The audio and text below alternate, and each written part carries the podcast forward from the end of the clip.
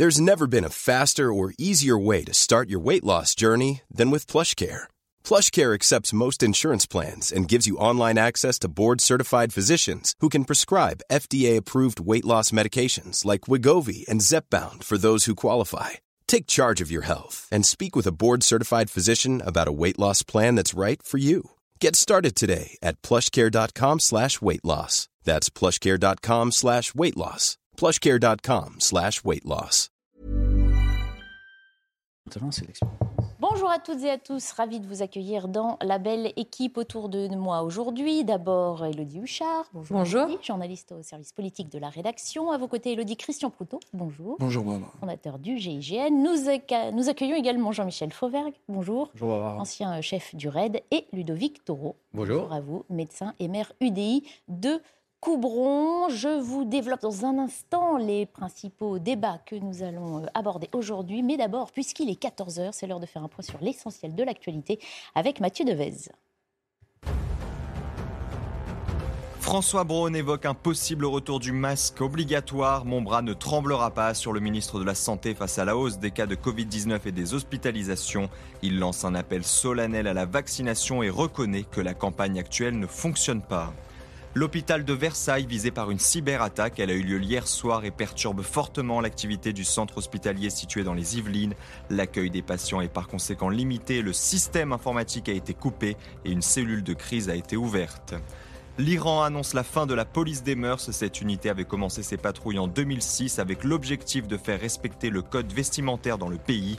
La police des mœurs est notamment à l'origine de l'arrestation de la jeune Massa Amini, une kurde iranienne arrêtée pour un voile mal porté et sa mort en détention le 16 septembre a provoqué une vague de contestation qui perdure depuis près de trois mois. Enfin, on termine ce journal avec le décès du Français Patrick Tambay. L'ancien pilote de Formule 1 est mort des suites d'une longue maladie à l'âge de 73 ans. Il souffrait de la maladie de Parkinson. Le Français a remporté deux grands prix au volant d'une Ferrari. Il a également couru pour les écuries McLaren et Renault.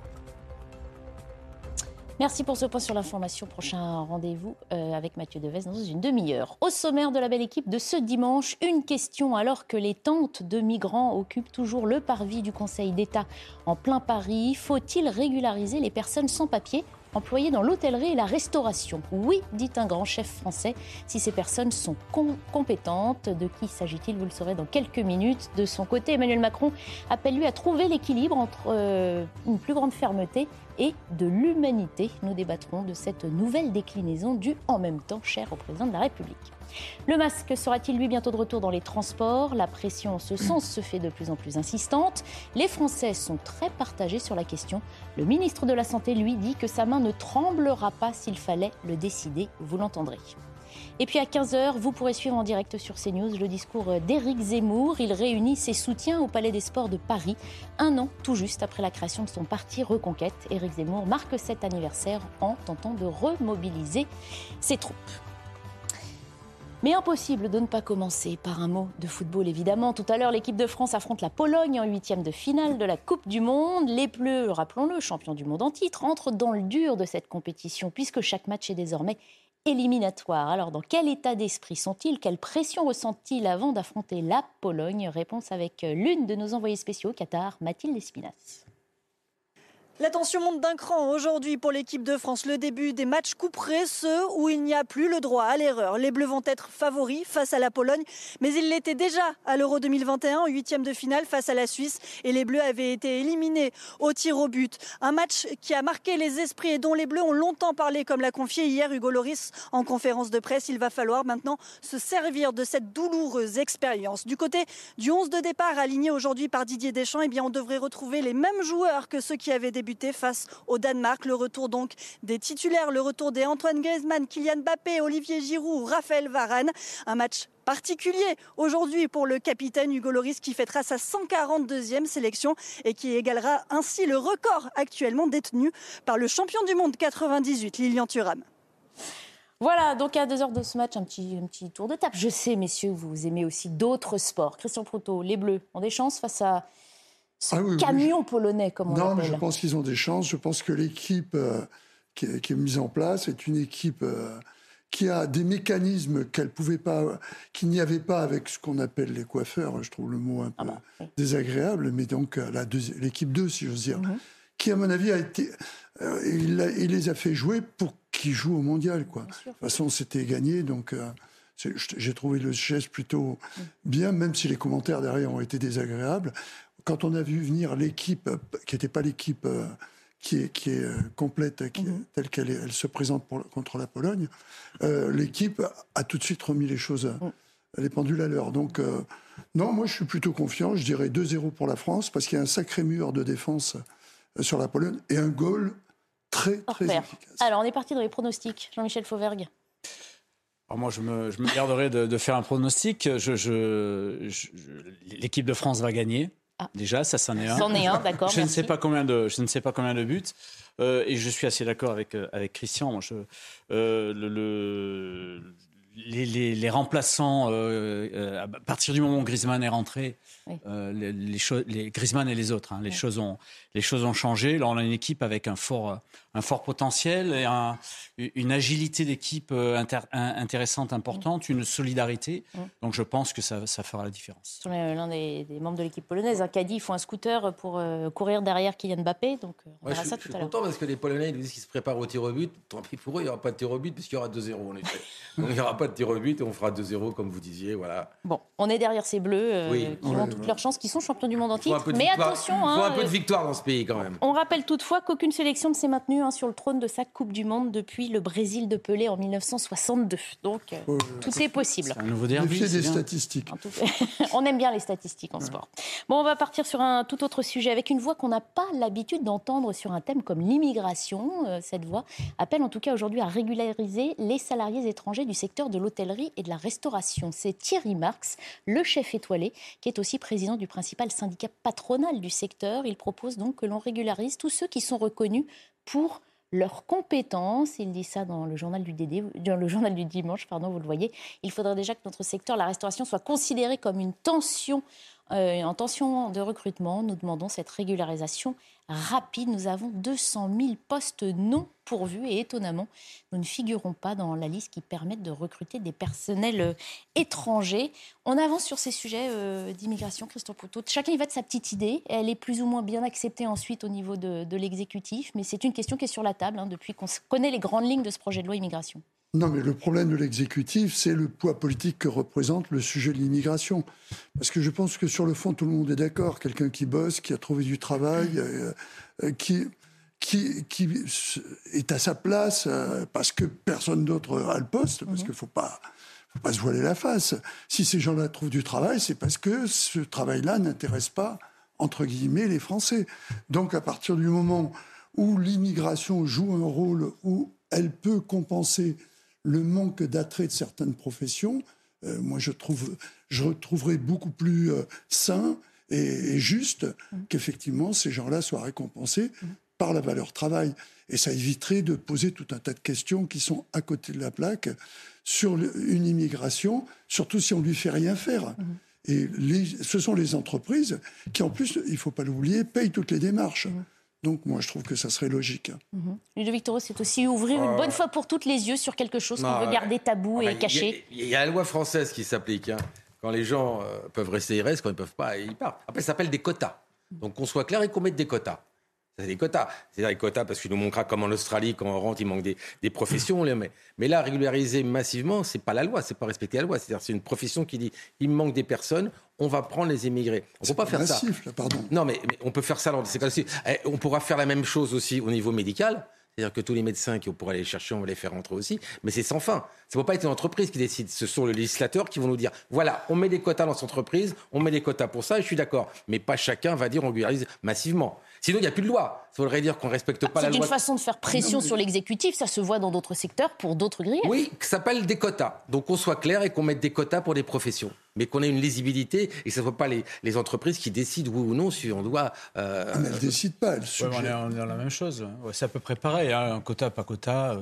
Je pense que, je pense que c'est, surtout du pragmatisme qu'il faut en réalité, qu'est-ce qu'il faut et qu'est-ce qu'on demande? Et, et ce, que, ce que veut faire le gouvernement aussi, si j'ai bien compris. Euh, qu'est-ce qu'on demande? On demande de garder euh, ceux qui bossent et ceux qui, qui, sont importants pour notre économie. Et c'est les chefs d'entreprise qui le demandent aussi.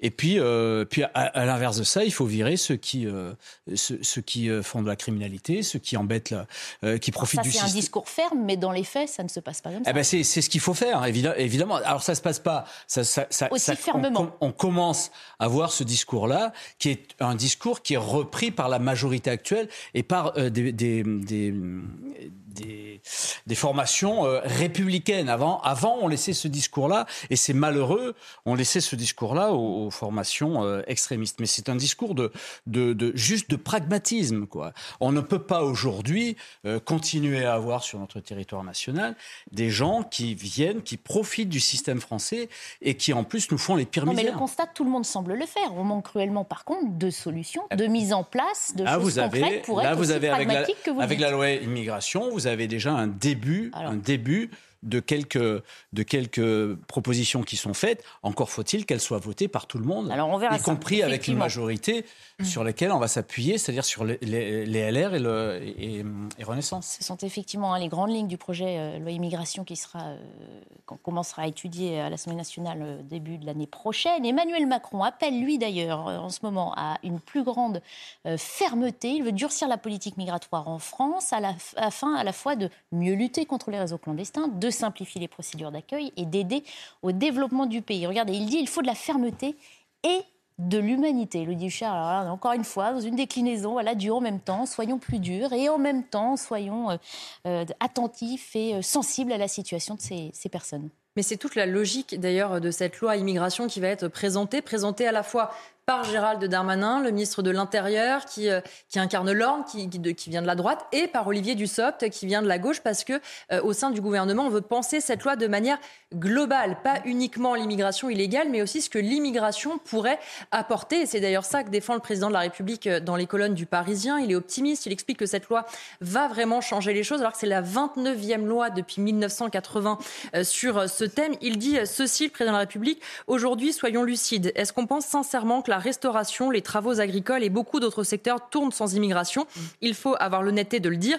La réponse est non. C'est ce dont on était en train de parler. C'est quand même un aveu d'échec pour le gouvernement parce que ce que vous disiez, c'est que si on nous explique qu'on a d'autres choix que de recourir à de la main-d'œuvre étrangère alors qu'il y a du chômage, ça veut dire que c'est parce que finalement, on n'arrive pas à remettre les gens sur le chemin du travail. C'est aussi pour ça que dans cette interview, Emmanuel Macron parle de l'assurance chômage qui a été modifiée pour rappeler qu'il engage aussi les Français à retourner euh, au travail. Il dit aussi ceci, nous avons un modèle généreux, mais on doit mettre des barrières à l'entrée car on ne peut pas accueillir tout le monde. Une fois de plus, c'est du en même temps.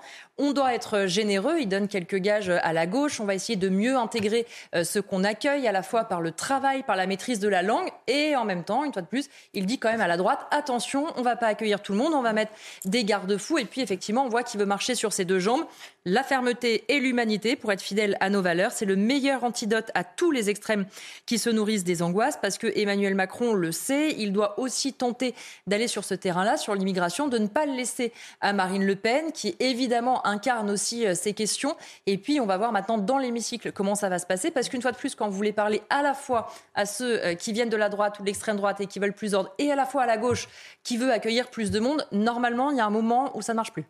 Ou alors, c'est un débat agité, hein, comme on l'a vu ces dernières semaines sur d'autres sujets. Ludovic Toro, c'est vrai que ce subtil équilibre à trouver, n'est pas nouveau entre ce besoin de main-d'œuvre étrangère qui a toujours soutenu notre économie et puis cette réalité qui dit qu'on ne peut pas accueillir tout le monde. Lisez, cette interview du Parisien, je veux dire, euh, j'ai jamais vu quelque chose aussi creux. C'est exactement la même chose qu'il a dit en 2017. C'est les mêmes mots. Je le rappelle quand même, il était président pendant 5 ans et il n'a rien fait, ça n'a fait qu'empirer. Il ne fait que des mots. Excusez-moi, je suis obligé de sortir la flûte. je suis obligé de la sortir parce que là, en termes de flûte, je pense que là, on a une flûte d'or. Il n'y a, rien dans Il y a rien. faut être dur, mais il faut être mou. Il euh, faut être fort, mais il faut être... Mais qu'est-ce que c'est que cette histoire? C'est-à-dire, c'est comme d'habitude, et vous avez raison, un pas en avant, un pas arrière. Du coup, on se retrouve à quelque chose de catastrophique dans un mandat sur l'immigration qui a été catastrophique. Et là, il ressort les mêmes mots qu'en 2017. Il croit que les citoyens ne voient rien, ils ne voient pas la réalité, ils ne voient pas les bateaux, ils ne voient pas les morts dans la Manche. C'est une blague. Donc qu'il arrête de faire des mots. Et on va faire une loi, il y en a une tous les 17 mois. Ah ça c'est bien. Quand ça va pas, on sort une loi. Cette pays c'est comme ça, avec des gens qui peuvent pas l'appliquer parce qu'on n'a pas assez de juges. Donc à un moment, monsieur, euh, monsieur le président, s'il vous plaît, arrêtez de sortir vos discours de 2017. D'abord, ils n'ont aucune crédibilité parce que vous êtes dans l'échec.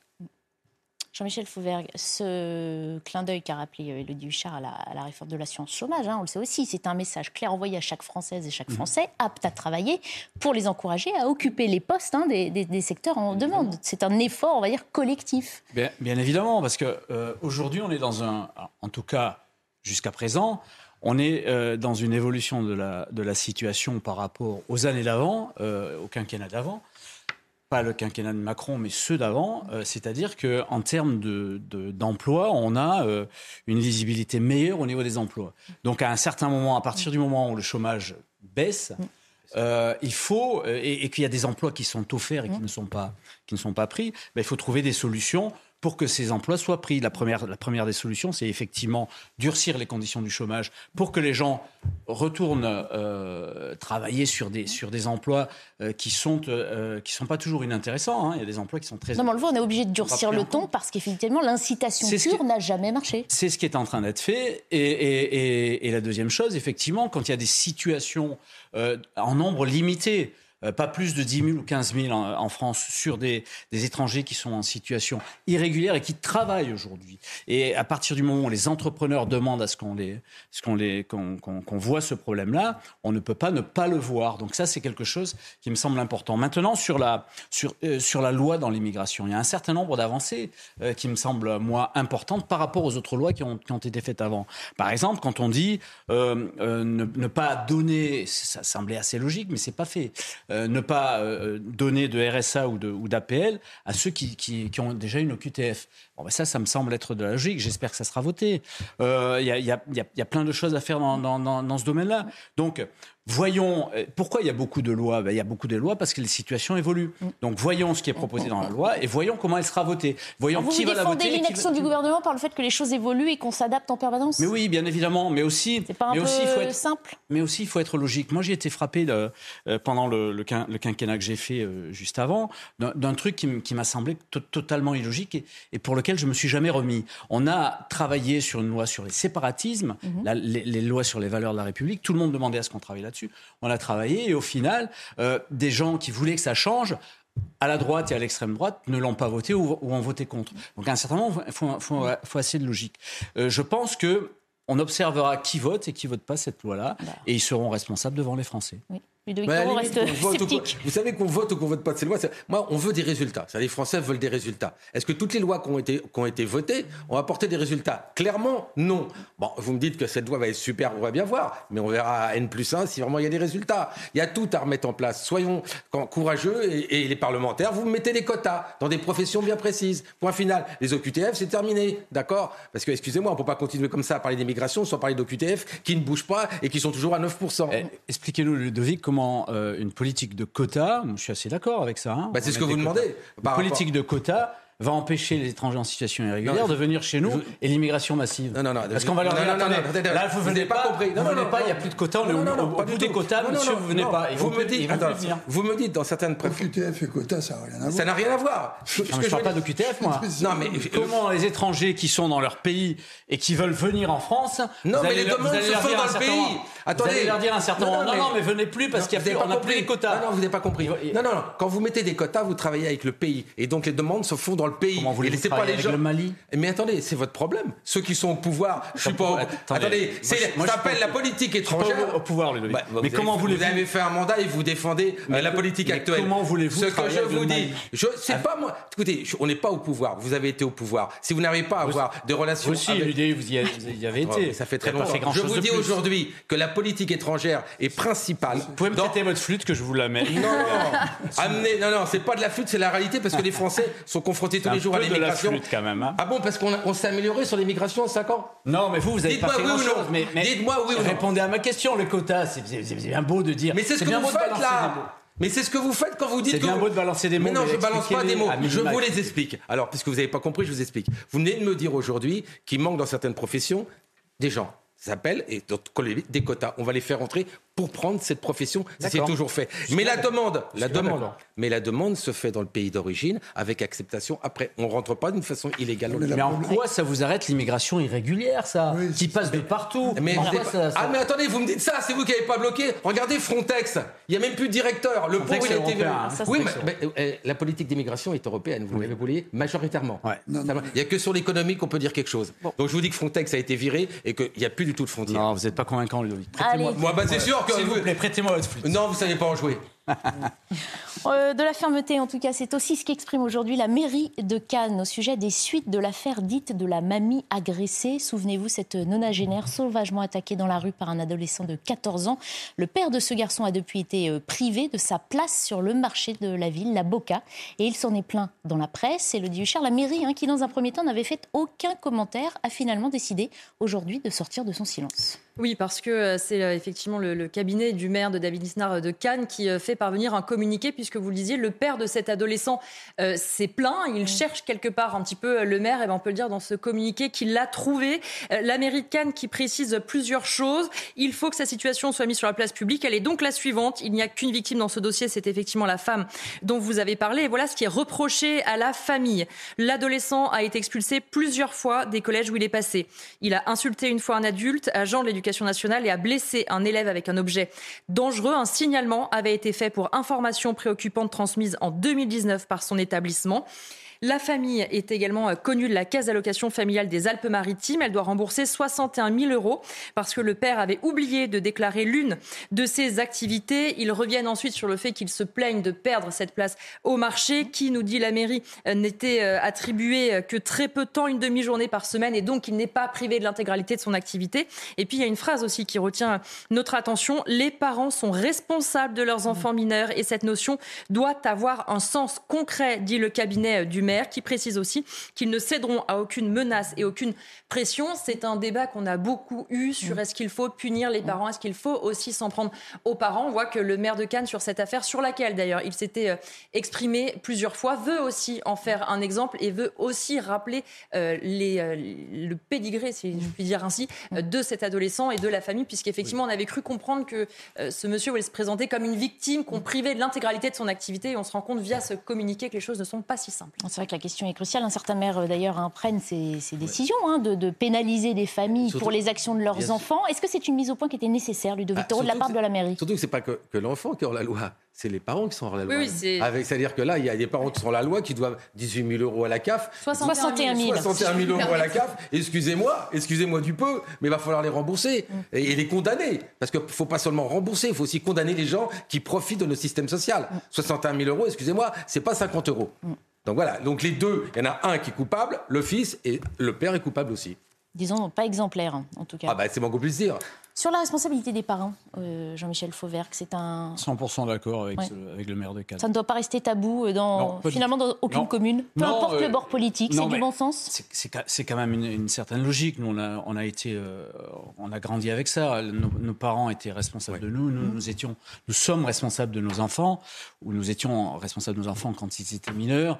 nos enfants sont responsables de, leurs enfants. Donc arrêtons, arrêtons à un certain moment. Et le, le, le maire de c'est le maire de Cannes. Hein. le maire de Cannes, a, euh, euh, David Isnard, a, totalement, totalement raison dans ce mm. domaine-là. Continuons comme ça, bien, bien évidemment. Et pourtant, il, il passe aux yeux d'autres maires comme un dangereux radical aussi. Hein. Certains disent qu'il est inacceptable de toucher au porte-monnaie ou aux intérêts des parents. Est-ce qu'il y a autant de maires que ça, à part peut-être du côté LFI, du côté euh, écologie les Verts? Est-ce qu'il y a autant de maires de ça qui, qui s'opposent à la, à la, décision Non, je pense que tous les maires sont confrontés à ces problèmes-là. Moi, vous savez, euh, en, tant que député, euh, quand, j'étais député, on était très proche des maires et on voyait que les, les, maires sont très proches de ces problèmes-là. Mmh. Et, oui, mais ils disent souvent manquer de moyens pour justement essayer ah, ça, de faire autre chose. Oui, euh, effectivement, c'est autre chose. Mais là, mais là c'est juste un, Là, là dans, en l'espèce, hein, c'est juste une décision. Il euh, n'y a pas, pas d'histoire de moyens dans ce domaine-là. C'est une, décision. Et c'est une décision que l'on doit appuyer concernant euh, la Quand on parle des moyens, c'est aussi, Christian Porto, parce qu'on parle souvent de supprimer les allocations familiales euh, pour certaines familles. Moi, moi C'est le nerf de la guerre pour certaines non, familles. Mais on est d'accord, mais est-ce que le nerf de la guerre va résoudre le problème? Il y a des familles dans lesquelles vous avez un enfant qui pose des problèmes, et vous en avez qui ne posent pas. Je me rappelle de certains exemples qui ont été donnés lors de la visite du président à Marseille, où dans la même famille, il y avait un, un jeune qui avait été tué parce qu'il était dealer, et la sœur et le frère, le frère dirigeait une association, mm. et la sœur, elle, mm-hmm. était dans l'armée. Mm. Donc je crois que c'est difficile de, de, dire qu'effectivement, il y a des familles... Euh, il y a des familles à problème, on le mm. sait parce qu'elles ne s'occupent pas de leurs enfants. Mm-hmm.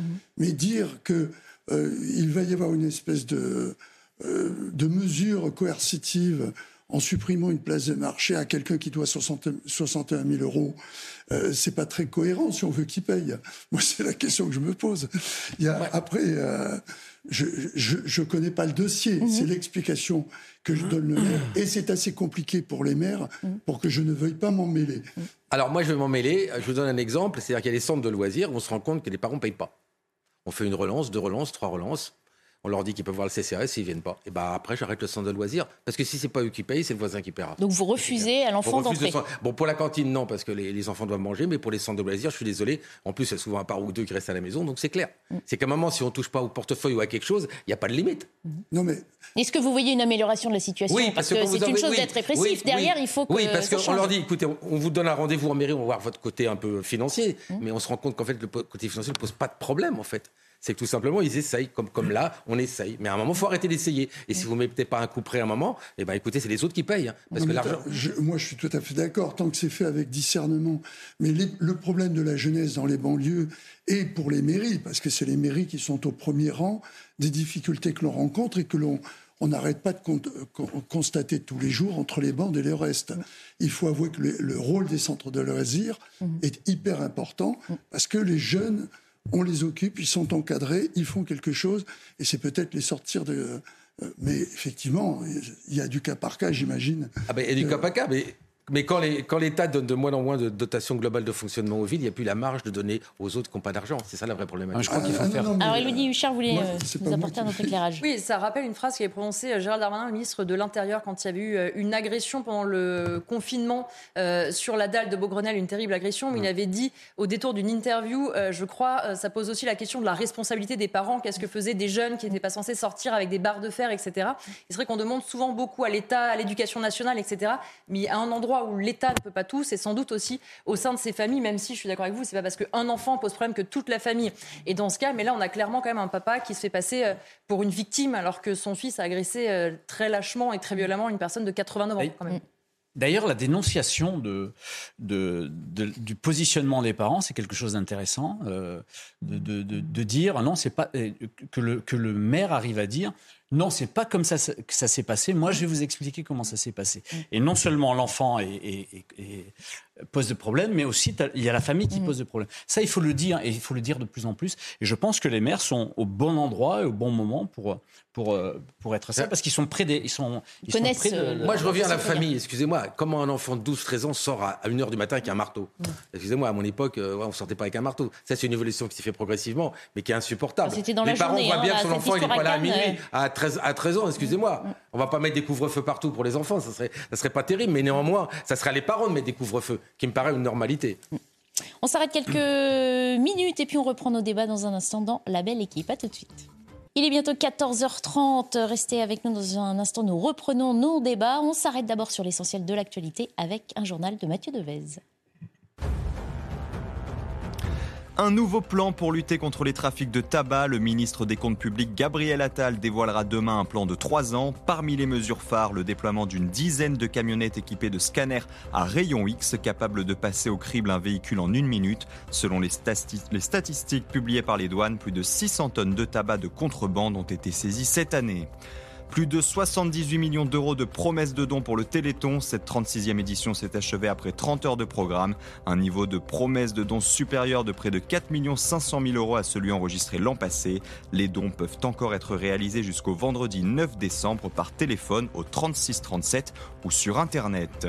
Et puis l'Iran annonce la fin de la police des mœurs. Cette unité avait commencé ses patrouilles en 2006 avec l'objectif de faire respecter le code vestimentaire dans le pays. La police des mœurs est notamment à l'origine de l'arrestation de la jeune Massa Amini, une kurde iranienne arrêtée pour un voile mal porté. Sa mort en détention le 16 septembre a provoqué une vague de contestation qui perdure depuis près de trois mois.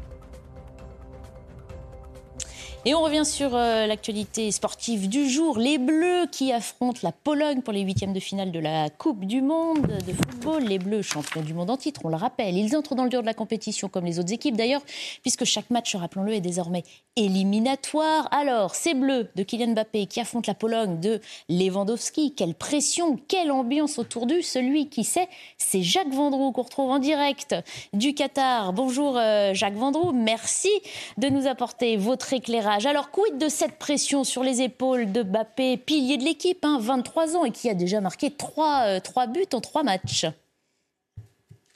Oui, c'est vrai que nous sommes au stade. On est arrivé au stade tout à l'heure, euh, sans problème. Le match va commencer à 16h, vous le savez. Euh, c'est un match important. C'est un match à élimination directe, il ne faut pas l'oublier. Donc, si vous voulez, il y aura peut-être prolongation et épreuve de tir au but, mais il y a beaucoup de confiance, sans que ça soit une confiance démesurée pour cette équipe de France de football qui joue exactement dans la même composition que l'équipe qui a joué et qui a gagné contre le Danemark. Donc il n'y a pas de problème pour le moment. Alors évidemment, il y a, il y a un objectif, se qualifier pour un quart de finale. Et en quart de finale, on pourrait affronter, si tout va bien, soit l'Angleterre, soit le Sénégal qui joue ce soir. Mais la composition de l'équipe, je vais vous la rappeler. Dans les buts, Loris, Koundé, Varane, Upamenko, Théo Hernandez, milieu de terrain, Chouanemi, euh, Dembélé, Rabiot, Griezmann, Mbappé et devant Giroud, l'éternel Giroud qui va essayer de battre tout à l'heure eh bien, le vieux record de Thierry Henry en marquant le 52e but de sa carrière et il serait le meilleur buteur français de tous les temps. Il a battu Platini, il a battu Zidane, il a battu tout le monde. En tous les cas, Giroud, on compte beaucoup sur lui et on compte beaucoup aussi sur Hugo Loris. Hugo Loris, eh bien, vous le savez, eh ben, vous savez tout maintenant, il a 142 sélections et donc il égale tout à l'heure le vieux record également de Lilian Thuram. Jacques, on sait que euh, vous êtes confiant, vous supportez euh, cette équipe, on est d'ailleurs nombreux à le faire, mais on entend aussi hein, beaucoup de sceptiques qui disent oui, mais attention, hein, chaque, euh, chaque faute de concentration peut coûter très cher, et puis l'équipe de Pologne n'est pas si novice que ça. Non, mais attendez, l'équipe de Pologne, c'est une, bonne équipe du football européen. Et si l'équipe de Pologne se retrouve là, c'est pas du tout par hasard. Alors évidemment, il y a Zetnik, qui est l'un des meilleurs gardiens européens dans cette équipe de Pologne. Il y a surtout, surtout, eh bien, Lewandowski, qui est l'avancante de Barcelone, mais qui a été longtemps l'avancante du Bayern, qui est l'un des meilleurs buteurs de tous les temps. Je crois qu'il a marqué plus de 650 buts dans les différents clubs où il a joué et la sélection nationale. C'est le capitaine, c'est un renard des surfaces. Cet homme est dangereux pour nous et il faudra le surveiller. Surtout pas de complexe supériorité. Pas du tout, euh, il ne faut pas s'imaginer une seule seconde qu'on va gagner tranquille. J'espère qu'on va gagner parce que c'est bien quand même de supporter l'équipe de France, mais il faut être objectif et savoir vraiment que cette équipe de France de football a la possibilité. Mais attention, aux Polonais. Ils sont dangereux, ils savent merveilleusement bien défendre leur point fort. Oui. Restons, euh, restons modestes. Merci beaucoup euh, Jacques Vendroux. Bon match euh, à vous. On suivra vos analyses évidemment à la suite de la rencontre. On va changer de sujet sur le plateau. Alors que le pays est touché par une triple épidémie, grippe, bronchiolite et Covid qui revient en force, les autorités sanitaires s'inquiètent. Et on a l'impression de remonter un peu dans le temps et d'entendre un discours qui nous semble familier, avec par exemple ces recommandations de plus en plus insistantes à porter de nouveau le masque. Écoutez François Braun, le ministre de la Santé.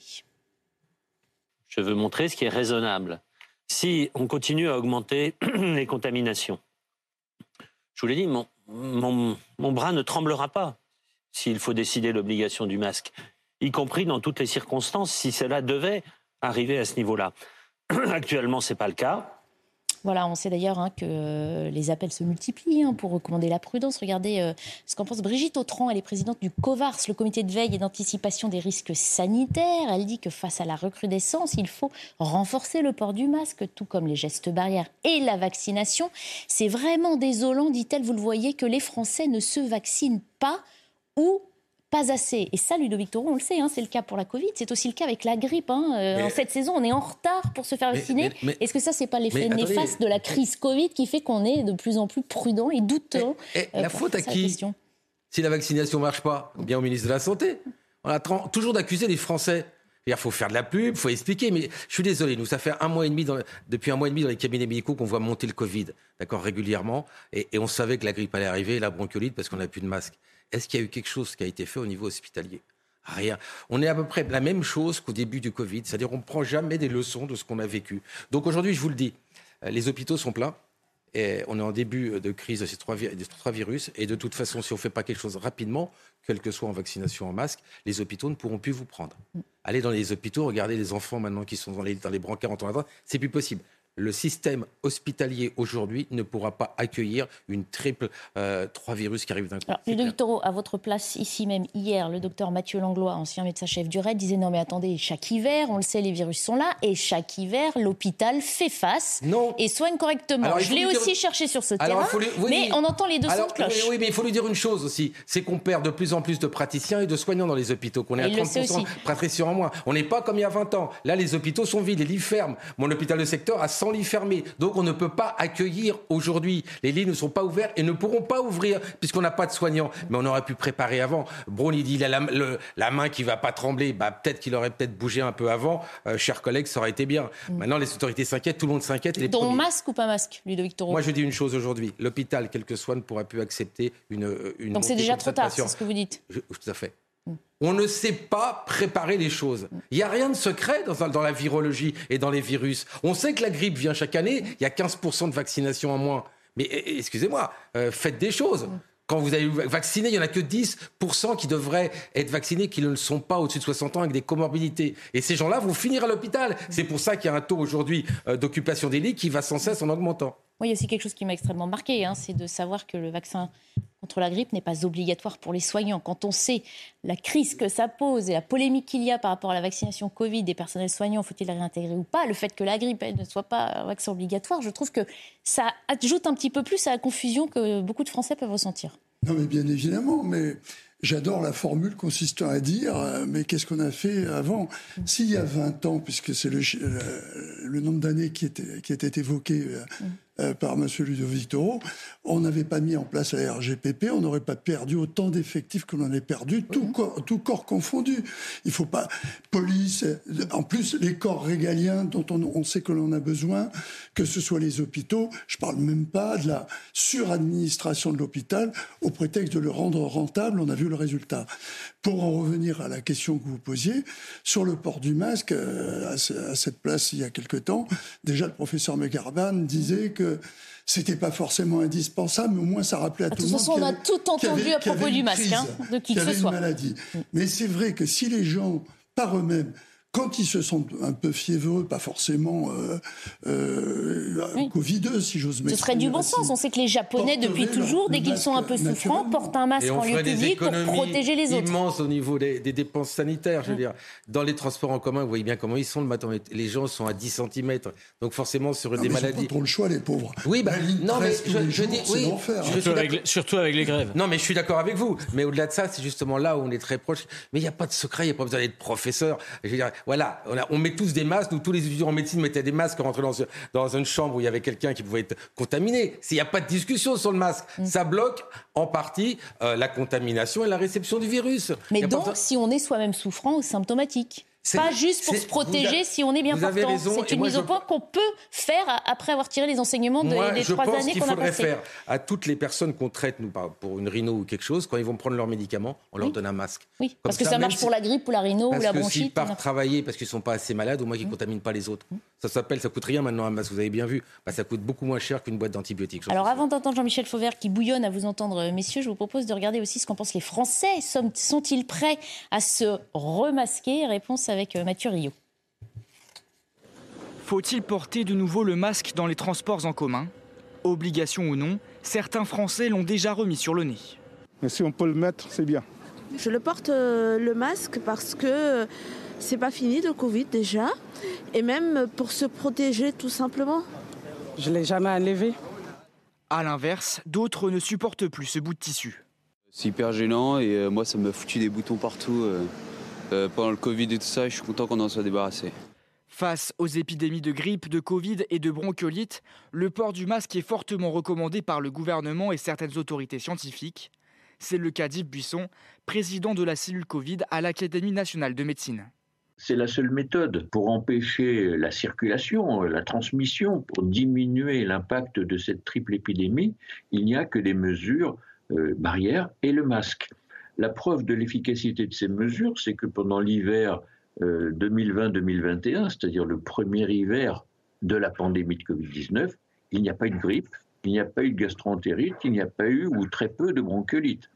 À l'approche des fêtes de fin d'année, le professeur incite aussi les plus fragiles à se faire vacciner. Alors attention, je voudrais préciser, remettre le masque peut-être, mais encore faut-il le porter correctement. On a vu en tout début du reportage hein, cet homme qui dit bah oui, il faut le remettre, sauf que lui-même ne l'avait pas sur le nez. Euh, voilà, donc on sait aujourd'hui que les Français sont assez partagés sur la question, Jean-Michel Fauvergue. On ne sait pas s'ils sont prêts à faire encore de nombreux efforts. Oui, alors on a, on a, commencé le plateau là en parlant de, en tout cas moi, en, parlant de pragmatisme, etc. Je, je continuerai là-dessus. Je pense que d'abord on a deux, on a deux sujets.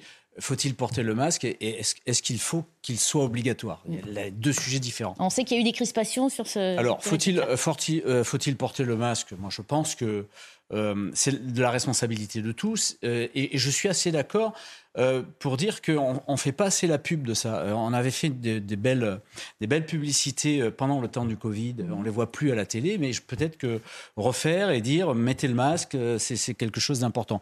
Mais le mettre sur la base du volontariat quant à présent. Maintenant, le, le, le ministre nous dit si je dois le rendre obligatoire, mon bras ne, ne, ne, tremblera pas.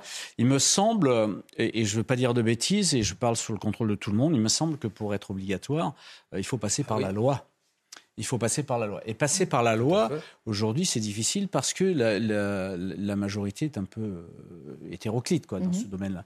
Donc il va falloir, euh, euh, oui, je, veux bien croire que le ministre est, très, est très droit dans ses bottes dans ce domaine-là, mais bon, passer par, passer par la loi, je ne sais pas si, on arrivera à rendre obligatoire le port du masque. Est-ce que c'est nécessaire? Est-ce que c'est souhaitable? J'en sais rien non plus, mais la, la, bah, on logique... Sait que ce côté obligatoire a été assez préjudiciable à l'exécutif aussi. Alors, oh, sera-t-il prêt à la, le faire la, problématique, c'est qu'il soit préjudiciable à l'exécutif, peu importe. Ah, c'est pas grave. On s'en fout un peu de ça. Ah. C'est que euh, il faut que ça soit favorable à la santé des Français. Mais ça, malheureusement, c'est une question qu'on a pu se poser de nombreuses fois avant de conclure que les décisions étaient assez politiques plus que sanitaires. bien, bien évidemment, mais aujourd'hui, compte tenu du fait que, et j'insiste là-dessus, la majorité euh, actuelle n'est pas une majorité absolue, ça sera difficile de ne pas avoir un consensus dans ce domaine-là à l'Assemblée nationale si on veut. Il est vraisemblable que ça reste une recommandation. Voilà, ça va être difficile. Donc ça restera une recommandation. Mais il faut pousser.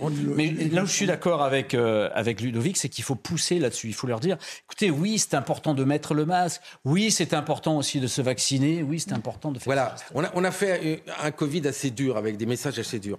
Euh, disons aux Français que là, pour euh, décembre et janvier, porter le plus souvent possible le masque. Voilà comment il faut présenter pour laisser nos hôpitaux pouvoir accepter d'autres pathologies. Parce qu'on déprogramme hein, aujourd'hui. Hein. On est en train de déprogrammer des opérations encore. Donc, si vous voulez, pour permettre à nos soignants de soigner toutes les pathologies au-delà du virus, portez, s'il vous plaît, quand vous pouvez les masques. Mais ça paraît très compliqué d'obliger aux gens. Et puis, vous avez vu. Oui, jusqu'un son. Vous avez vu qu'à la fin du, euh, dans votre document, et c'est confirmé par, par Ludovic qui est, qui est médecin, il n'y a pas eu d'épidémie de, bronchiolite pendant qu'il y avait le, bah le, port du masque. Donc c'est le Et tu as raison. Et comme il n'y en a pas eu, ça va grimper d'un seul coup. Et ce que je veux dire? Parce que les virus, ils cherchent à se multiplier. le masque est efficace. Mais oui. Le masque est efficace lorsqu'on est malade. Mais c'est ça qui manquait peut-être il y a deux ans. Non, non, le masque, les autres. Si on porte bien et qu'on porte un masque, il y a beaucoup de gens qui se disaient je porte un masque, comme ça je suis protégé, je ne vais pas être Vous avez des porteurs sains, c'est-à-dire des gens qui ne font pas de symptômes, qui sont positifs aujourd'hui. Le virus, il le virus, il varie de, diamètre. Et là, c'est pas moi qui le dis, ce sont des gens qui connaissent le, boulot.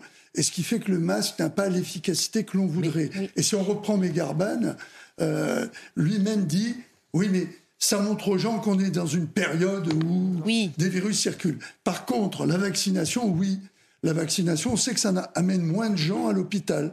Alors, au moins que les gens se fassent vacciner. Oui, mais attendez, on, est en retard là. Hein. Eh, on est en retard sur la grippe, on est en retard sur le Covid, on est en plein dedans.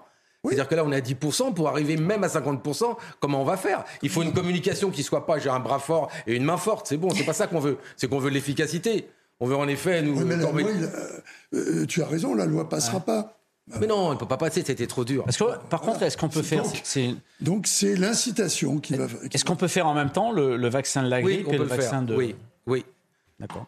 Alors, je voulais vous faire entendre un- l'un de ses appels. hein. C'était cette semaine, euh, jeudi, Elisabeth Borne qui a réitéré, encouragé les Français à porter euh, le masque, euh, surtout dans les lieux clos. Écoutez. Aider nos soignants, c'est être vigilants ensemble. Et je lance un appel solennel. Respectons les gestes barrières. Portons le masque dès que nous sommes avec des personnes fragiles ou dans des zones de pros- pro- promiscuité comme les transports en commun. Voilà, c'est vrai qu'on rappelle hein, qu'on est à l'approche euh, de, de voyages hein, de Français pour les fêtes de fin d'année, de euh, regroupements euh, familiaux. Donc, euh, voilà. Ouais, mais attendez encore les mots, appel solennel. Ah bah. Faut pas parler aux Français normalement.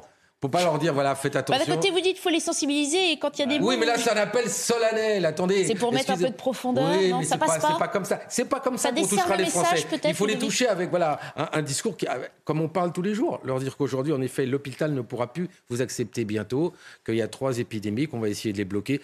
Tant que vous pouvez le faire, mettez votre masque. Voilà. Et surtout, vaccinez-vous, parce que là, je pense qu'on va avoir des gros problèmes. Sur la grippe, il y a 17% aussi de vaccination en moins par rapport à l'année dernière. Donc voilà. Allez, un mot sur euh, le conflit euh, russo-ukrainien, puisque Emmanuel Macron, dans la presse aujourd'hui, envoie un tacle à Marine Le Pen au sujet euh, de cette guerre qui oppose la Russie à l'Ukraine. Le chef de l'État accuse Marine Le Pen d'entretenir un discours de capitulation depuis le début euh, de l'invasion. Madame Le Pen, dit euh, Emmanuel Macron, est l'amie du pouvoir russe. hein. ce n'est pas une découverte. Elle est euh, l'amie de la Russie et l'ennemi de l'OTAN, et bien pas moi. Il se félicite que les Français l'aient choisi lui hein, plutôt qu'elle. Il précise on serait dans une drôle de béchamel. taxant de faux et dangereux les accusations de Madame Le Pen de compromettre la propre sécurité du pays en livrant à l'Ukraine euh, des canons euh, César notamment. Jean-Michel Fauvergue, c'est un tacle assez euh, franc et radical. On n'est pas habitué à un discours du- de la part du chef de l'État aussi euh, Non, mais direct. c'est- non, mais c'est bien. Et puis il aurait pu, euh, il aurait pu rajouter Jean-Luc Mélenchon euh, dans, dans la même, Mm. dans la même phrase, hein, puisque. En l'occurrence, il a choisi son ennemi. combat. Non, mais oui, mais il a choisi son ennemi, bien évidemment. Mais euh, Jean-Luc Mélenchon, c'est exactement la même chose. Rappelez-vous que avant l'entrée en guerre de la de la Russie, tous ces euh, tous- ces gens-là euh, faisaient la, publicité pour euh, Poutine, pour la Russie, pour etc., etc. Donc oui, il, s'exprime. On peut être président de la République et de temps en temps mettre quelques tacles. C'est bien, c'est pas, c'est plutôt pas mal. Mhm. C'est important aussi de repréciser aux Français que qu'on ne gaspille pas l'argent hein, pour euh, d'autres euh, euh, populations et que les Français seront euh, bel et bien euh, Non, mais c'est défendus normal que le s'il président quelque de la. République vienne défendre ses, ses députés, mais quelque part, ce qu'on doit sauver, c'est les Ukrainiens. Il n'y a même pas photo là-dessus. Maintenant, est-ce qu'on va y arriver? Comment ça va se passer? Combien de temps ça va durer? C'est vrai que voilà, on a été aux États-Unis. Les États-Unis, nous font comprendre qu'il faut y aller. À la visite avec Joe Biden, c'est aller les Français et l'Europe, il faut y aller beaucoup plus fort. C'est ça le message. Enfin, on le savait déjà avant la visite, euh, cette visite d'État de l'autre côté de l'Atlantique. Excusez-moi On le savait déjà. Oui, on on n'a le pas eu savait, mais là, besoin on de l'a ce dit. voyage. Les deux amis, parce qu'ils sont amis maintenant. message On a était clairement envoyé à l'Europe. qu'ils sont amis, mon ami, mon ami. Moi, en 24 heures, j'ai jamais fait un ami. Eux, ils réussissent à le faire, c'est bien. C'est une bonne chose. Mais tout ce que je veux dire aujourd'hui, c'est que le peuple ukrainien que j'ai visité mérite notre aide. Ça, c'est, il n'y a aucun discours. Et l'autre, c'est un fou. Poutine, c'est un, un absolument un fou. Voilà. Est-ce qu'il a raison d'accuser Madame Le Pen d'être l'ami des La Russes? politique. Ça, c'est de la politique, parce que peut-être qu'il voit que ses députés sont plus assez agressifs et plus assez nombreux, donc lui, il descend un tout petit peu dans l'arène. Il est revenu des États-Unis, il faut bien qu'il dise quelque chose. Il a, il a perdu les plus agressifs de députés, tu crois? Qu'est-ce qu'il dit Non.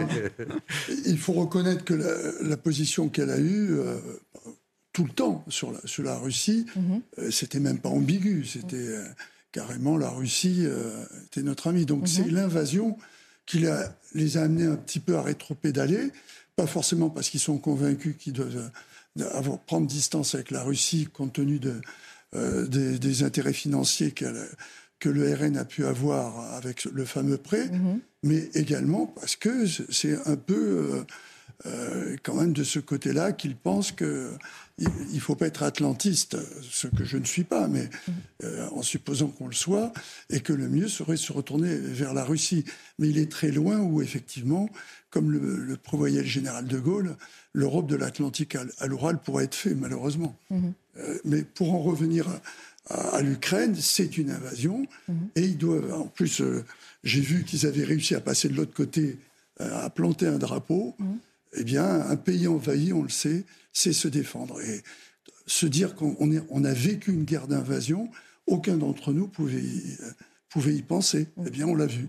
Alors donc maintenant, il faut qu'il gagne. Il n'est pas possible. Ça veut dire qu'on que- est engagé dans ce conflit, euh, quoi qu'il en coûte, hein, j'ai envie de dire, pour reprendre Mais- cette expression de Bruno Le Maire, et qu'on va continuer à envoyer des armes et à soutenir le peuple ukrainien des mois et des mois quoi? Ça nous coûte quoi? Quelques canons? Non, mais c'est une question que des Français se posent quand ils souffrent tous les jours de savoir s'ils vont mettre assez de nourriture dans l'assiette de leur enfant ou du carburant dans la voiture. Non, non, mais c'est pas.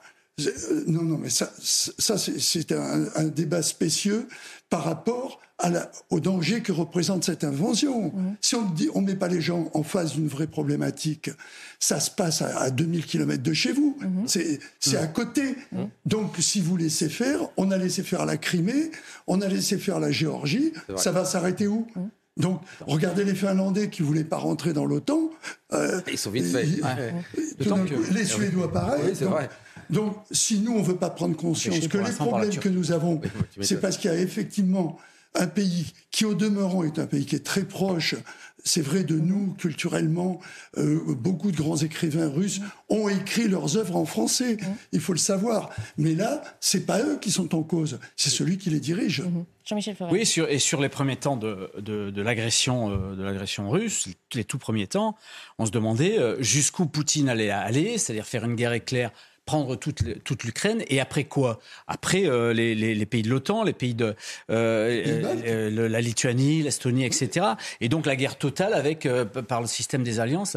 Donc que les que les Ukrainiens se défendent, c'est une chose. Ils nous défendent aussi, et nous, nous avons un- un- le devoir moral de leur apporter cet appui-là. Autre chose importante, puisqu'on parlait de Marine Le Pen et de l'extrême droite, n'oublions jamais, jamais que dans notre histoire, la- la- les extrêmes droites ont toujours été défaitistes et collaborationnistes. C'est clair. C'est le rappel que vous vouliez faire. On va. Pas que. Il y a eu d'autres partis aussi. Voilà. Mais par contre, côté géo, il y a la, cruauté de ce- ces pauvres Ukrainiens, mais il y a aussi le fait que géopolitiquement, il n'est pas question que, je veux dire, que, la- que l'Ukraine devienne russe. C'est pas possible.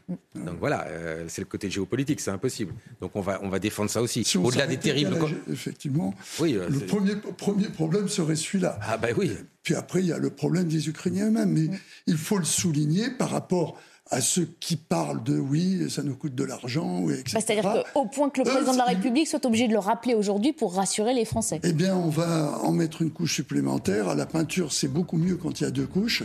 C'est, ce sont les Ukrainiens qui donnent leur sang. Allez, on fait une courte pause et puis euh, on abordera un volet euh, politique avec ce discours d'Éric Zemmour que vous allez pouvoir suivre d'ici quelques minutes sur l'antenne de CNews. Éric Zemmour qui, en guise de fête d'anniversaire de son parti euh, Reconquête, un an, eh bien, réunit ses supporters en plein Paris. On y revient dans un instant.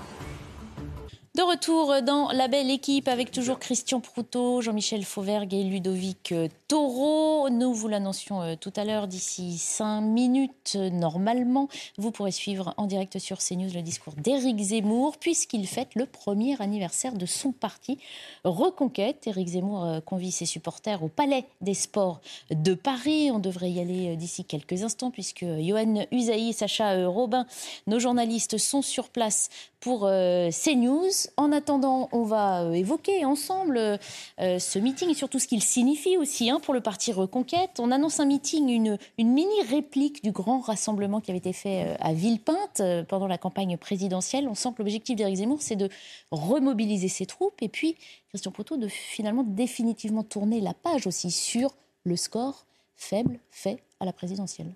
Oui, mais je pense que c'est un vrai problème. Et là, c'est le moins qu'il pouvait faire, d'essayer de faire, euh, avec le prétexte d'un anniversaire, euh, sur, sur le, mou- le- la création du mouvement, euh, euh, fêter une première année. Mais c'est vrai que c'est loin de l'objectif qui s'était fixé, de, de ce que même avaient annoncé les sondages, hein, parce que les sondages se sont un petit peu trompés. Ils avaient mis pas Zemmour à dire beaucoup. 17%. Absolument, oui, oui, oui. Et que ça a duré, c'est monté même jusqu'à 12, euh, je crois me souvenir. hein. 17, je crois. justement. 17, 17, Oui. pardon. Oui, c'est, vous qui aviez raison. Et, mais je crois que c'est le moins qu'il puisse faire. Cela dit, euh, est-ce que ça peut, est-ce qu'il a encore une véritable place? Pour ma part, je suis pas tellement convaincu. C'est justement la question qui se pose, hein, on peut le dire aussi ce week-end, chez les Républicains. Justement, quelle place entre euh, Renaissance et le Rassemblement national? Pour Éric Zemmour, c'est quelle place entre les Républicains et le Rassemblement national? De, de- de toute façon, là, ils veulent jouer le coup de Giorgia Meloni en Italie.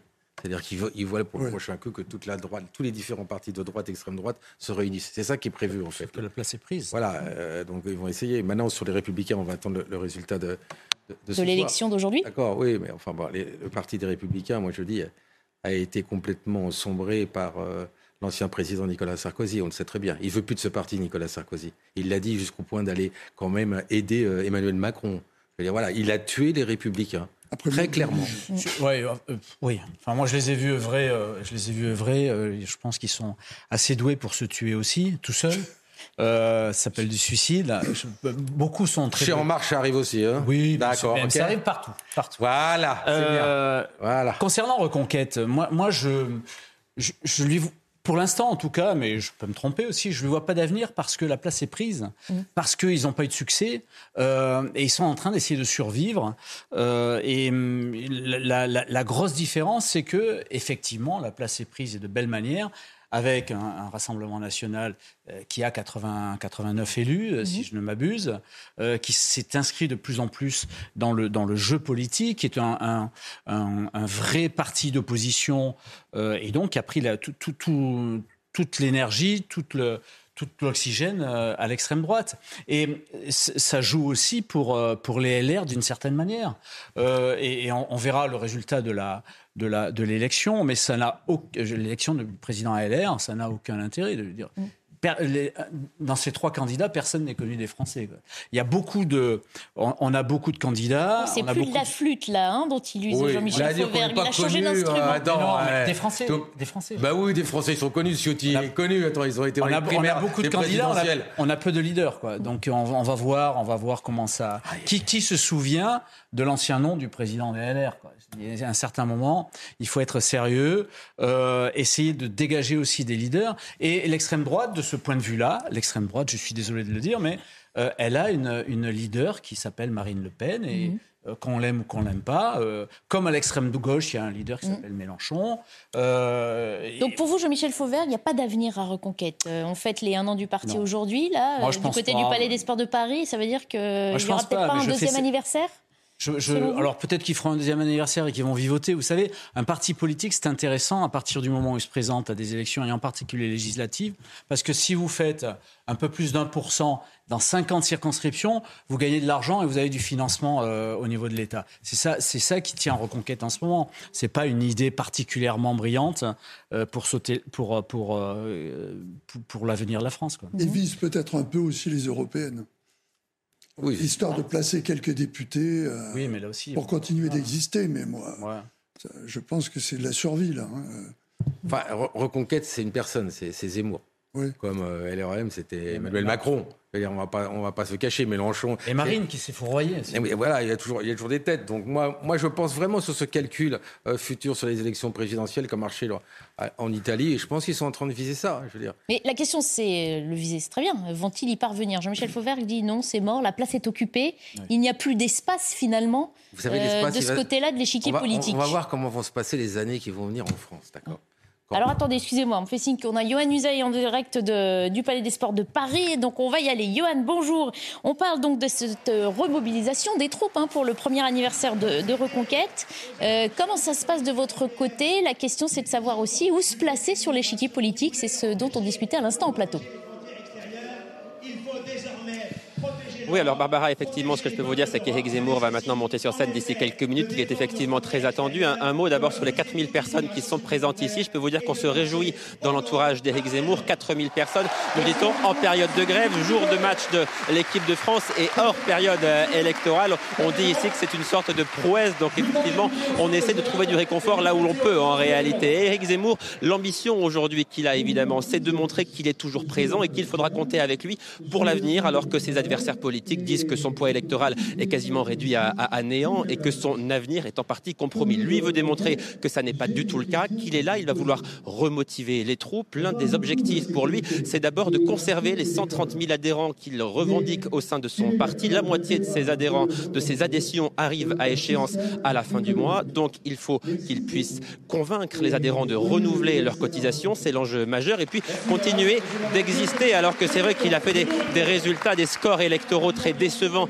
à la présidentielle, mais aussi aux, législatives, où il n'a pas obtenu d'élu. Il faut qu'il existe jusqu'aux élections européennes, où Reconquête présentera très très vraisemblablement une liste. La question est de savoir qui sera à la tête de cette liste. Éric Zemmour, Marion Maréchal, les débats en interne sont lancés, mais d'ici là, d'ici 2024, il faut continuer d'exister, d'être présent, notamment médiatiquement, d'où le discours aujourd'hui pour le premier anniversaire du parti. Et puis, vous le savez peut-être, Éric Zemmour va publier un nouveau livre à la fin du mois de février au début du mois de mars. Et il repartira en tournée pour des dédicaces chaque semaine qu'il affectionne particulièrement, ce qui devrait lui, permettre de, tenir, de mobiliser les troupes donc jusqu'à 2024. Vous avez aussi euh, abordé hein, ces militants autour de vous avant que ne commence le, le meeting. On parlait de cette page à tourner. Effectivement, du côté d'Éric Zemmour, on sent qu'on est tourné vers les prochaines élections et qu'on, grâce à ça, on tournera la page sur les défaites euh, précédentes. Qu'en est-il des militants? Est-ce qu'ils regardent déjà tous vers l'avenir ou est-ce qu'ils ont encore, à travers de la gorge, eh bien, euh, les scores du printemps dernier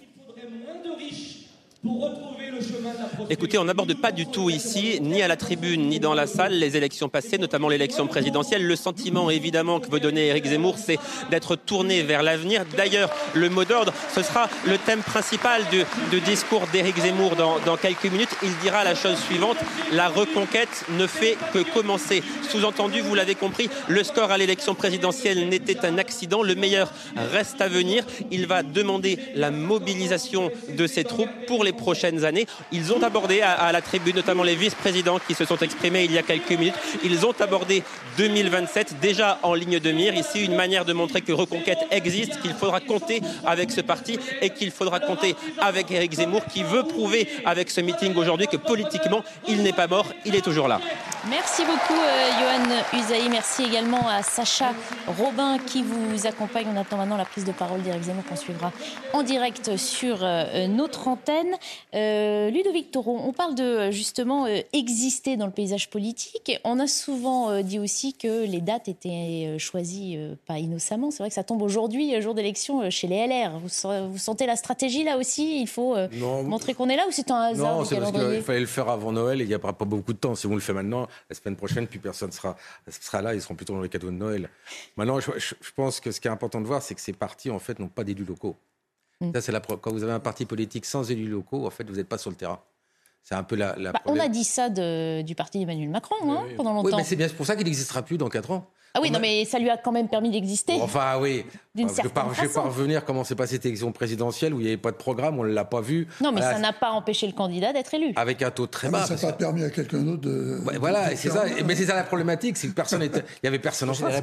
C'est-à-dire, vous savez, la nature a horreur du vide. Donc quand il y a un vide, on prend celui qui est là hein, et on va continuer l'histoire. Hein. Mais si on s'était basé sur les résultats et sur son programme qu'il n'a pas, on n'aurait jamais, il y a 20 ans, on aurait pu élire un président sans programme. Ah, mais on ne regarde plus derrière maintenant. On est en 2022, bientôt 2023. Tout a évolué. Alors Jean-Michel Fauvert dit avoir les réponses à ces questions. Oui, bien sûr. Je, non, je pense qu'effectivement les, les, choses ont changé et que l'élection d'Emmanuel Macron, c'est un, un homme qui est sorti et qui ensuite a créé son parti euh, qui, a, pris la présidence de la République et qui a créé son parti. C'est absolument révolutionnaire. C'est qu'avant, un homme seul, puis un parti autour de cet Exactement. Avant, ça se passait différemment. C'est-à-dire que vous aviez un parti, sortez de ce parti-là un candidat mmh. euh, plus ou moins charismatique, et ensuite il prenait la présidence de la République. Ça s'est passé comme ça. Mais c'est vrai que euh, ce que dit ce que dit Ludovic aussi, ce parti-là en marche euh, qui, est devenu euh, Renaissance maintenant, euh, sur lequel il y a quand même des différences hein, entre En Marche et Renaissance, mais ce parti-là ne s'est pas bien implanté au local. Il a des élus locaux, des gens qui sont venus d'ailleurs au parti, d'autres qui ont été élus en opposition souvent. Donc il s'est mal implanté au local. Et c'est vrai que maintenant, vous avez deux choses qui sont bien différentes. Vous avez des partis traditionnels bien implantés au local, l'UDI mhm. en est un.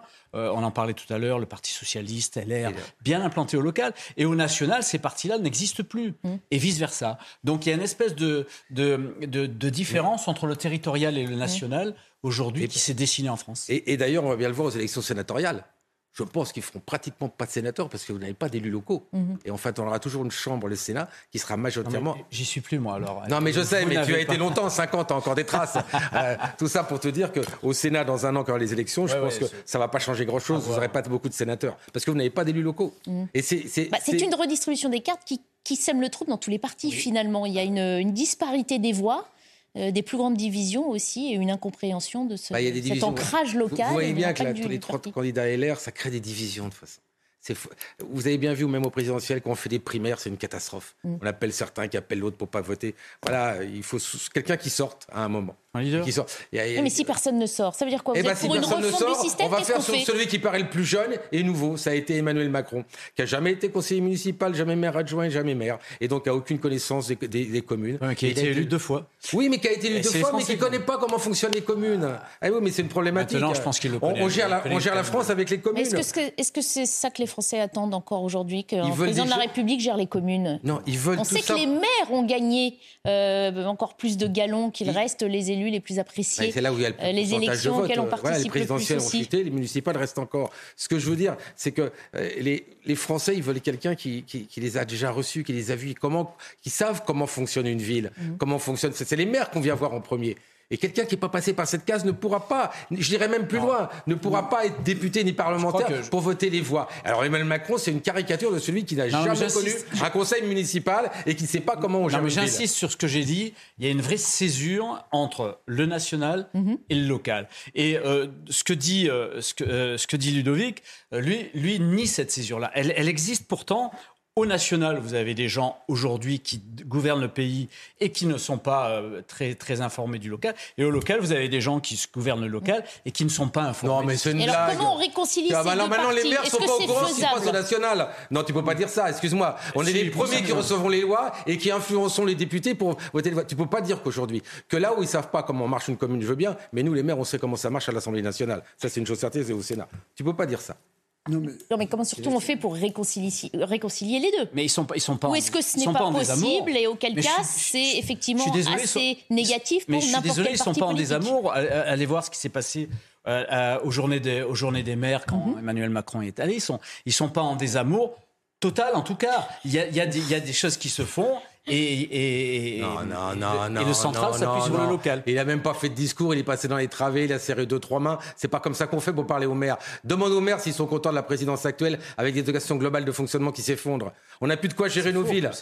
Ah bah si, bah c'est la Ah vérité. faux, Là, c'est de quoi ta réponse pour l'électricité qui dans ma ville va être multipliée par 10 Aucune aujourd'hui. Je dois faire un budget, je sais pas comment je vais le faire. Les maires aujourd'hui sont à l'agonie parce qu'ils n'ont pas de visibilité. Mais je pense que c'est la vraie problématique de la Ve République, et telle qu'elle a été euh, voulue par le général de Gaulle, à travers ce qui semblait être l'alpha et l'oméga de la politique, deux grands partis. Il n'y a plus ces deux grands partis. Non, mais ça commence à dater. On est toujours en référence Non, au général de Gaulle. Et effectivement, non, depuis, la société a changé, commence- la classe non, non, politique Barbara, aussi. je suis désolé, ça commence pas à dater, c'est toujours la Ve République. Ah ben c'est vrai. oui, mais elle est un peu plus vieille. Oui, elle est plus Elle vieille, vieillit. mais elle peut plus fon- fonctionner de la même manière. Mhm. Regardez, on n'arrêtait pas de nous, nous bassiner. Tous les gens voulaient dire tout d'un coup, ça ira beaucoup mieux quand il y aura de la proportionnelle. Là, on a un super parlement qui, sans proportionnel, est devenu proportionnel. proportionnel et on voit le problème de la Ve République. C'est-à-dire qu'on passe son temps à se dire comment ils vont faire pour faire passer tel texte et tout. Donc il y a un vrai problème si ne se reconstitue pas je ne sais pas laquelle, peut-être Renaissance ou d'autres, ou peut-être l'UDI, je ne sais pas trop comment, avec quel euh, Messie qui va arriver. Euh, Vous le les- saurez la semaine prochaine, puisqu'on va élire la semaine prochaine notre président national. Bon, Voilà. mais ça sera déjà quelque chose qui donnera une identité, parce que les grands partis ont besoin d'une identité à travers une personne. C'est comme ça que ça a fonctionné, la cinquième. Et si, si demain, les gens ne... C'est précisément ce que Éric Zemmour a espéré construire, hein, rassembler autour de lui. et ouais, il fut une personnalité qui a euh, parlé à de nombreux on Français passe pas- on- avant de euh, On passe pas tomber de, son piédestal. De, chroniqueur flamboyant, tout d'un coup, à politique euh, affirmée. La politique, c'est quand même une expérience, même si on dit que le, le président Macron n'a pas fait. Il, il est arrivé parce qu'il y avait le vide. Il y avait un vide sidéral. Sinon, et là, il a su le saisir. Mais il n'a pas fait tout seul. Il y a tout un tas de gens qui sont, qui sont allés autour de lui. Sinon, ça n'aurait pas marché. Il faut pas rêver. Donc, si les partis ne se reconstituent pas, quand on voit que les LR, ils se sont retrouvés à quatre, euh, divisés, en gros, quand on réfléchit bien, sur les adhérents, puisque ça passait par les adhérents, en gros 20, 20, 20 et 20, un peu plus pour Ciotti et Pécresse en deux, on a vu le résultat. hein.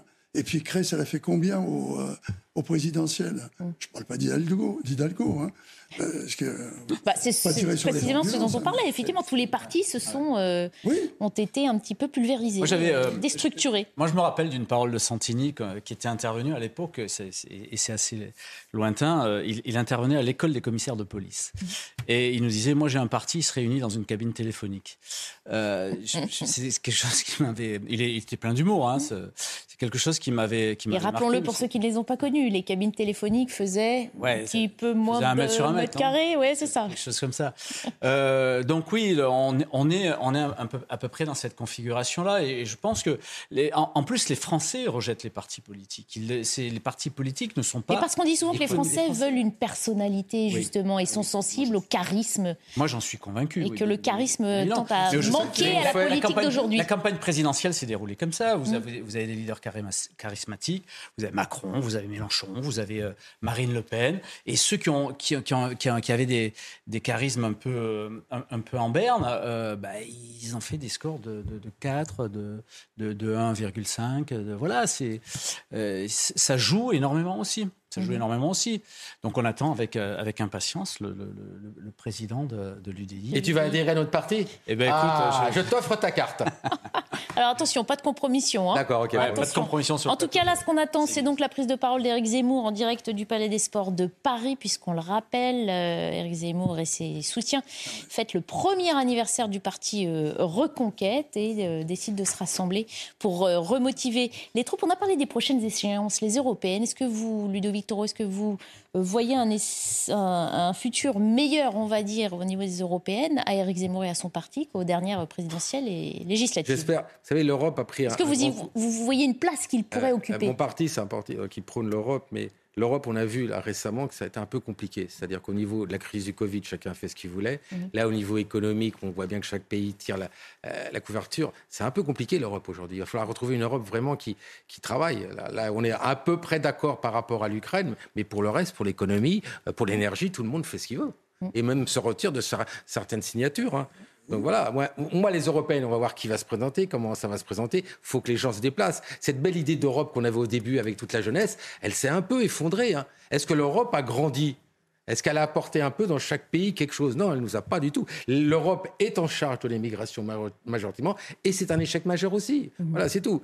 Les réussites de l'Europe, ouf En tout cas, je vois que sur scène, euh, il y a de l'agitation au Palais des Sports de Paris. On va pas tarder à aller écouter euh, Éric bah, Zemmour qui va arriver traîne, hein, sur a le scène. Le, match, temps de hein. vous Ah oui, le remercier, match, hein. Ah messieurs, oui, oui. d'avoir participé au débat de la belle équipe. Le discours donc d'Éric Zemmour pour les un an de son parti euh, Reconquête à suivre d'ici quelques instants sur l'antenne de CNews. Et puis derrière, vous retrouverez euh, Lionel Rousseau avec ses invités qui reviendront évidemment sur euh, la diffusion de ce discours et qui évoqueront le reste de l'actualité. Direction donc le Palais des Sports de Paris pour le discours d'Éric Zemmour.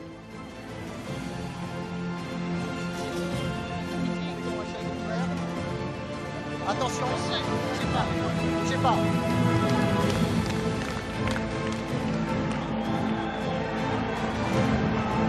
Attention, on va faire le coude. Attention, on va faire le coude. On va saluer les gens. Donc, personne là, vous saluez le premier rang. Vous êtes de la caméra. Il va vous saluer au fur et à mesure. Ah oui, d'accord.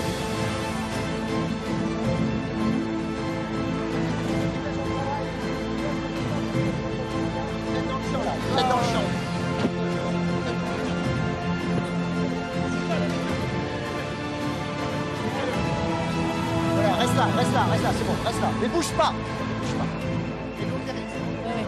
Ah, on se retrouve dans la campagne présidentielle. C'est au Palais des Sports C'est au Palais des Sports de Paris. Ouais. Qu'est-ce que ça vous inspire ces images? Christian Proutot C'est facile. Enfin, La victoire de l'équipe de France. Des, des gens qui sont pour, il ne faut pas s'étonner.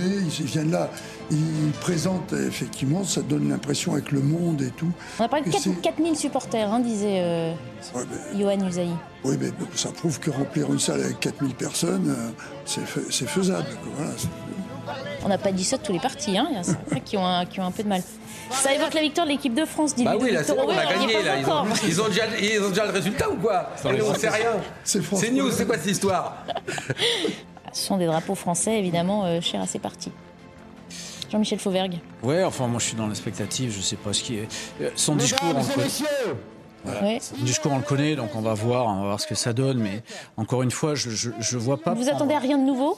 Ben, pas vraiment, à moins que demain, à moins qu'il nous annonce un truc un peu particulier, mais pas vraiment. encore une fois, j'insiste sur ce que j'ai dit, mais parce que je le sens pas. Je vois pas où il, où il va prendre l'oxygène. Bah, je pense qu'il va commenter tous les faits divers depuis un mois. Oui, le Ocean Wiki, Viking, ce qui se passe là. Il avait raison. Euh, voilà, il va s'appuyer sur ce qui se passe réellement. Voilà. Je pense que vous allez voir, il va sortir tout ce qui va pas. Oui, d'accord. Là, ça sera, ça sera pour les 4000. Et ça fait, mais ça fait léger de sortir euh, tout ce qui ne va pas dans un, dans un programme politique. Après, il faut sortir des solutions. mais les gens sont sensibles à ça. Ah oui, Les gens sont très sensibles. Il y a quelques élus quand même, hein, on voit. Oui, il a des soutiens euh, politiques. Voilà, Eric Zemmour sur la scène du Palais du, des Sports de Paris pour donc un, un premier discours de reconquête, on peut le dire, pour remobiliser ses troupes autour de son parti créé il y a euh, tout juste un an.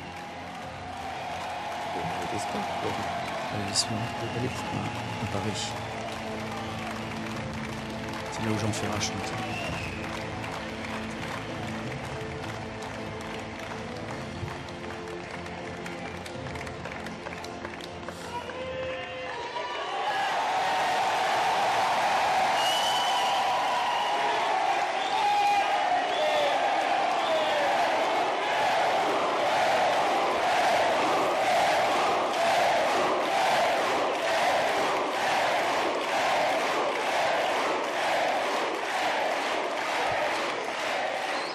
Merci. Merci, mes amis. Merci. Une fois de plus, une fois de plus, vous avez répondu à l'appel. Moi aussi. Une fois encore, vous êtes là pour démontrer notre vitalité, notre énergie, notre enthousiasme, mais surtout la pertinence de notre combat. Je vais vous faire une confidence. Ça fait plaisir de vous retrouver. Comme, euh, comme votre engagement est beau à voir. Un ami m'a dit tout à l'heure, tu ne t'en rends plus vraiment compte, mais voir ainsi 4000 Français réunis un dimanche de Coupe du Monde, en pleine grève SNCF, à 6 degrés dehors et hors campagne électorale, je ne sais pas qui d'autre que vous peut faire ça.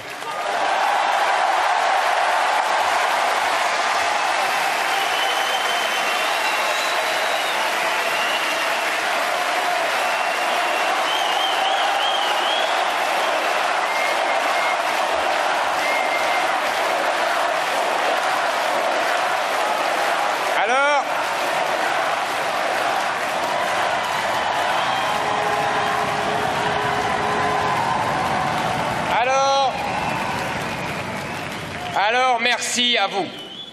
À ce sujet, à ce sujet, ne vous en faites pas, je saurai m'arrêter à temps. Il n'est pas question pour moi non plus que je rate l'équipe de France. Et là, et là, et là, je sens Guillaume Pelletier et Stéphane Ravier qui sont un peu soulagés.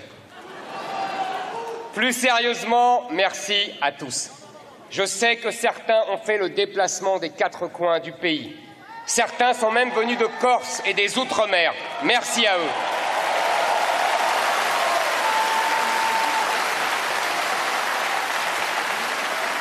Je voudrais saluer en votre nom tous ceux qui nous regardent en ce moment à la télévision, sur notre chaîne YouTube, et qui sont autant de milliers, de centaines de milliers de voix et de cœurs qui s'unissent aux vôtres. Merci pour eux.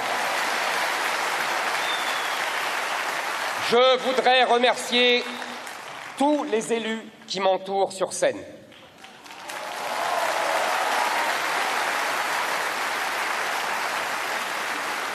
Maires, conseillers municipaux, conseillers régionaux, parlementaires, ils sont dans leur territoire et dans leurs assemblées les voix de la reconquête, vos voix.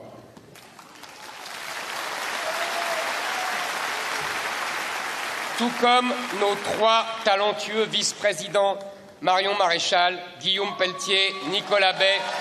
Vous pouvez les applaudir.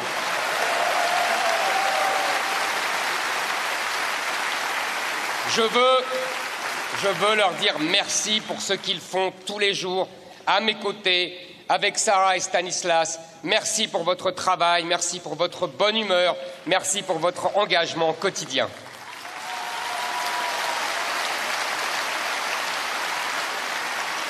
Merci à nos alliés ici présents. Merci à ma très chère Laurence Trochu pour son engagement. Merci à Bruno Nord et à Paul-Marie qui représentent aujourd'hui VIA. Paul-Marie Couteau, bien sûr. Nous, nous n'existions pas il y a un an. Nous sommes nés il y a un an, jour pour jour, à Villepinte. Un an seulement, et pourtant j'ai l'impression d'avoir passé des années à vos côtés. Un an seulement, et que d'aventures vécues, que de chemins parcourus. Nous avons connu des émotions indescriptibles et des déceptions aussi. Mais on le sait désormais, quand on dit le vrai, quand on agit pour le bien, on se relève toujours. Dans ma vie,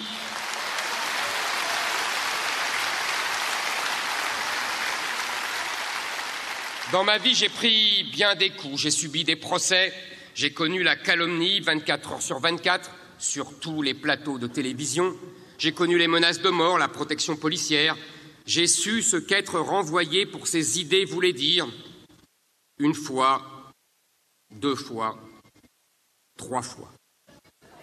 Bien sûr, cela fait douter. Bien sûr, on traverse des périodes d'interrogation, mais je vous le répète, mes chers amis, quand on dit le vrai, quand on agit pour le bien, on se relève toujours. Et, c'est pour cela que vous êtes là. Nous nous sommes lancés dans une aventure que tous disaient impossible. Pensez donc à un journaliste en politique, un intello, un historien, pire, un polémiste. Un homme qui venait concurrencer des partis installés depuis 50 ans un nouveau parti sorti de terre en quelques jours, avec des militants qui, pour la plupart, n'avaient jamais fait ni cru en la politique auparavant. C'était David contre Goliath. Et pourtant, et pourtant, nous nous sommes levés, et pourtant, vous m'avez suivi. Et pourtant, notre message est passé. Et comment? Qui ignore aujourd'hui ce qu'est le grand remplacement? Combien d'entre vous sont, depuis cette campagne,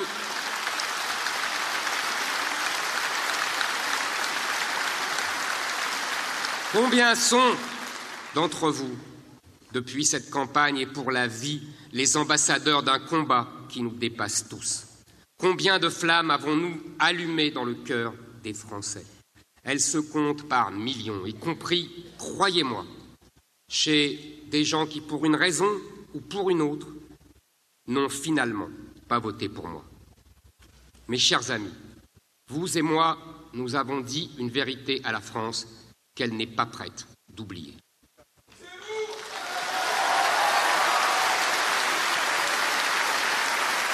Mes chers amis, en juin, certains nous demandaient comment nous allions faire pour exister.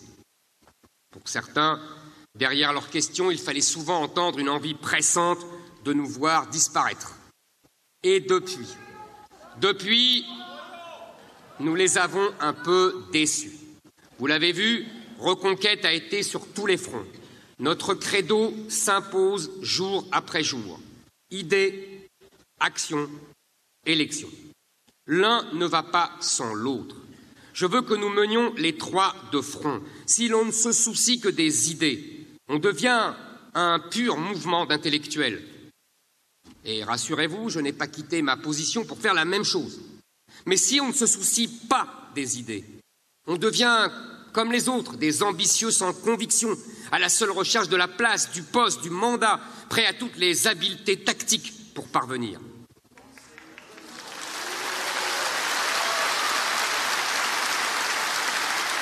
Nous, nous ne serons jamais comme eux.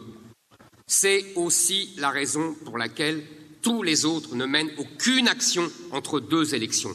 Pour nous, la politique, ce n'est pas un jeu qui redémarre tous les cinq ans. Pour nous, la politique, c'est tous les jours. Tous les jours, il y a des luttes à mener. Tous les jours, il y a des services à rendre à nos compatriotes, des scandales à mettre en lumière, des catastrophes à empêcher. Et les élus à mes côtés le savent aussi bien que nos militants.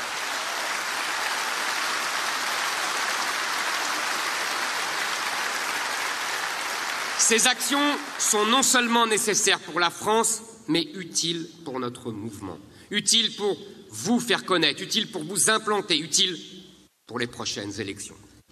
À Calac, on se souviendra que c'est Reconquête qui a mis la lumière en lumière le scandale de la répartition des migrants et que ce sont nos militants qui sont tous les jours aux côtés des habitants de ce village breton pour dire non à la submersion.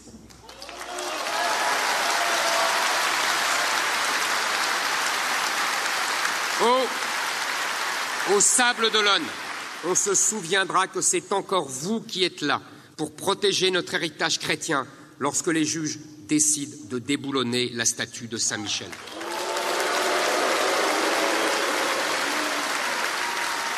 À Château-Chinon, on se souviendra que c'est Reconquête qui a empêché la venue d'un frère musulman quand la mairie fermait les yeux.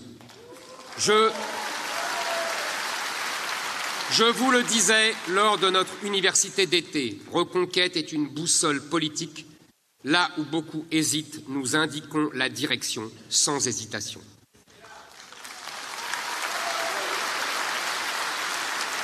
Eh bien, eh bien, depuis lors, nous n'avons pas manqué à cette promesse. Nous avons imposé nos mots. Nous avons refusé la banalisation, l'invisibilisation des crimes. Nous avons affirmé que la majorité des prétendus faits divers sont en réalité des francocides.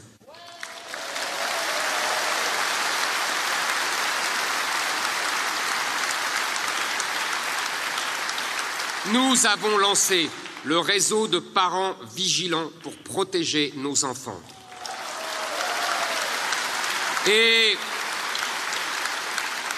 Et oui, je suis fier de vous pour le succès que cette initiative connaît.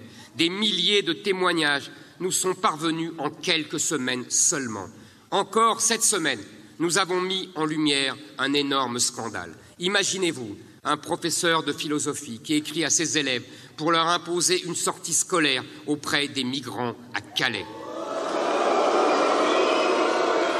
Une enseignante qui va jusqu'à leur demander de collecter des vêtements pour les donner aux migrants. Imaginez, imaginez un peu l'inverse.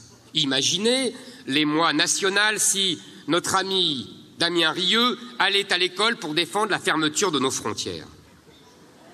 En vérité, en vérité, même si nous sommes convaincus d'avoir raison, nous n'oserions pas. Nous n'oserions pas parce que nous détestons l'endoctrinement des enfants, quelle que soit l'idéologie.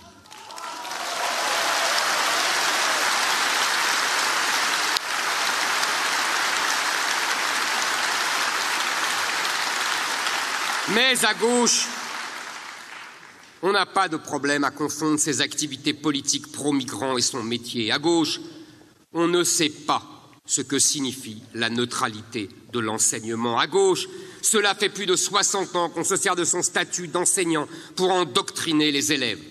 D'ailleurs, d'ailleurs, le problème n'est pas seulement cette enseignante. Notre critique est beaucoup plus large et nous ne cherchons jamais à nous en prendre aux personnes. Le problème, c'est toute sa hiérarchie qui a validé cette initiative. Le problème, c'est l'établissement, c'est le rectorat. Et au-dessus du rectorat, le ministre, M. Papendai. Alors, alors, nous avons fait notre devoir, alerter l'opinion publique. De nombreux médias et d'autres partis politiques nous ont emboîté le pas pour dénoncer cette scandaleuse affaire. Et j'ai le plaisir de vous dire que cela a fonctionné. Grâce à l'écho que nous avons donné à cette affaire, la visite de vendredi a été annulée.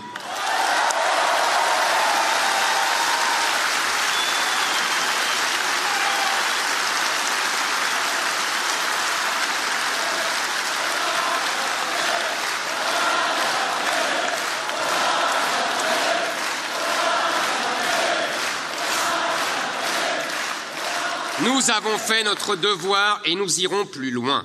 Je vous le dis aujourd'hui, Reconquête se réserve le droit de saisir la justice pour atteinte à la neutralité de l'enseignement. Et, nous l'envisagerons désormais systématiquement. Ah, on comprend, on comprend que la gauche soit furieuse et pousse des cris d'orfraie, que la France insoumise exige notre dissolution. Ben voyons. J'en ai même entendu un à l'Assemblée nationale qui voulait créer une taxe anti-Zemmour pour les chaînes qui m'invitaient. Ben voyons. Mais mais il faut la comprendre, la gauche. Elle n'a pas l'habitude qu'on ne la laisse pas endoctriner nos enfants en toute tranquillité. Voilà si longtemps qu'on la laisse faire sa propagande, sans garde-fou, sans riposte, si longtemps que la droite se refuse au combat. Ils ont compris qu'avec nous, les choses sont en train de changer. Ils ont ils ont compris que Reconquête était le seul mouvement à assumer la lutte avec cette gauche de la déconstruction, avec cette gauche de la destruction. Cette gauche qui défend les squatteurs contre les petits propriétaires. Cette gauche qui se mobilise pour empêcher l'expulsion d'étrangers dangereux, qui défile avec des islamistes, qui a de la complaisance pour l'antisémitisme, qui considère que le racisme anti-blanc n'existe pas, ou même le justifie. Ne la laissons pas nous donner la moindre leçon de bienséance et encore moins de morale. Oui,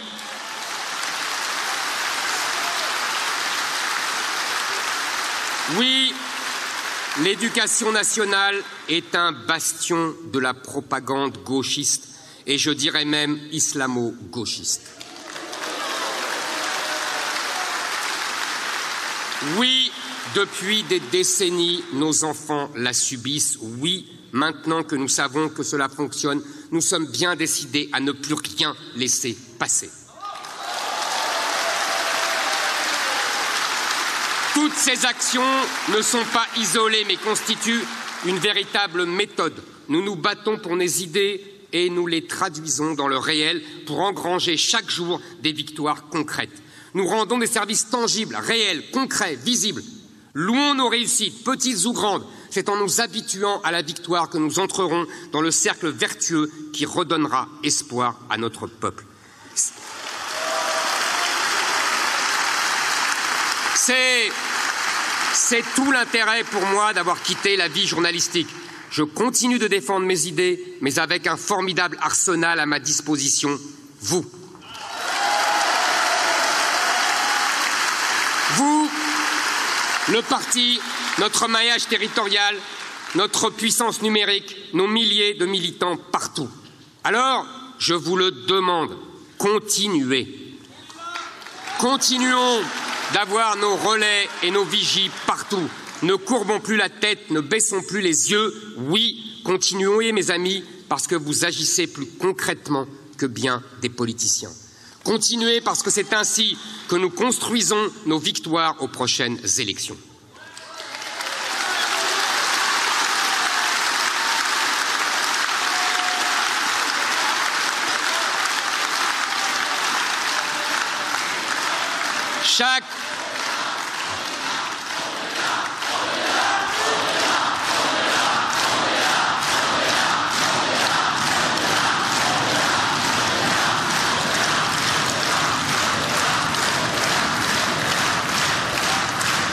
Et moi aussi, je suis là.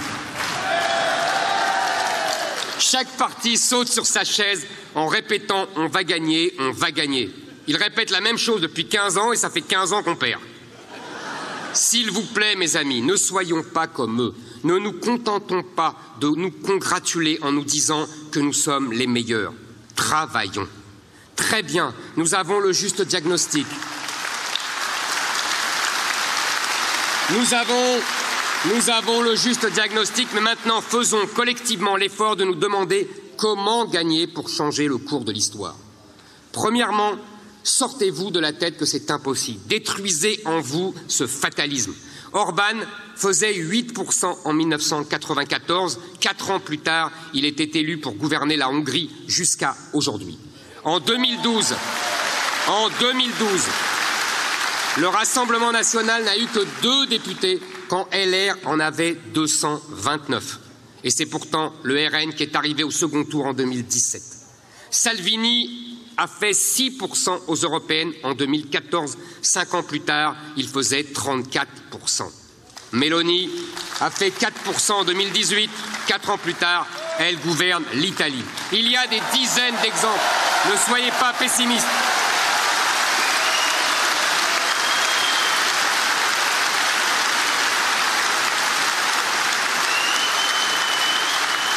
Ne soyez pas pessimistes. Les pessimistes, sont les meilleurs serviteurs de nos adversaires.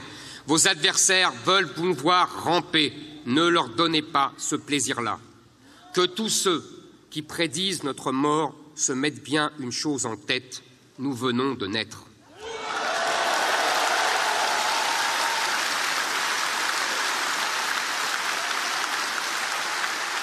Alors,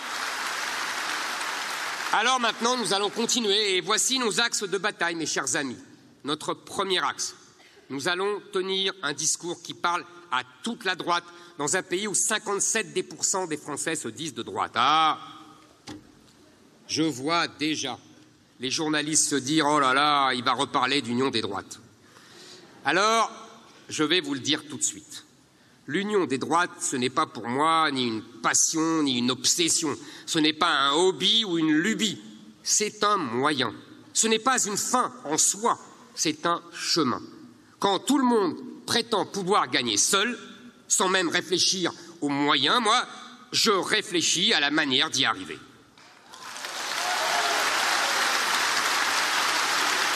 Et et la seule manière d'obtenir plus de 50% des voix, c'est de réunir tous les Français qui défendent l'identité de la France. C'est ainsi que j'appelle la droite. Un homme ou une femme de droite peut avoir une fibre sociale ou libérale, il peut être des métropoles ou de la France périphérique, il peut lire des livres ou aimer les chats, peu m'importe. Peu m'importe s'il a compris que la question essentielle qui se posait à nous était celle de notre survie.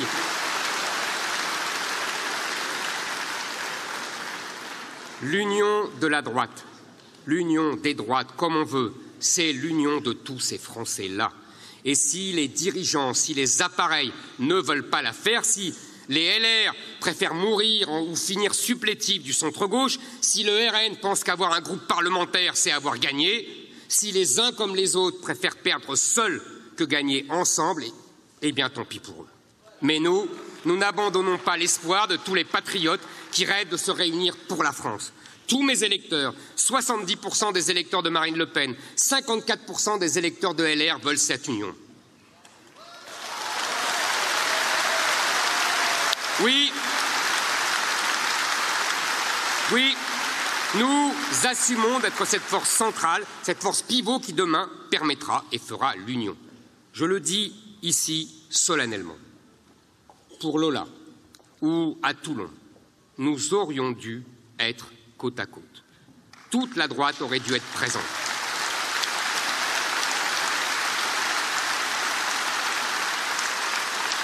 Il fallait, il fallait que Bruno Retailleau fût là, il fallait que Jordan Bardella fût là.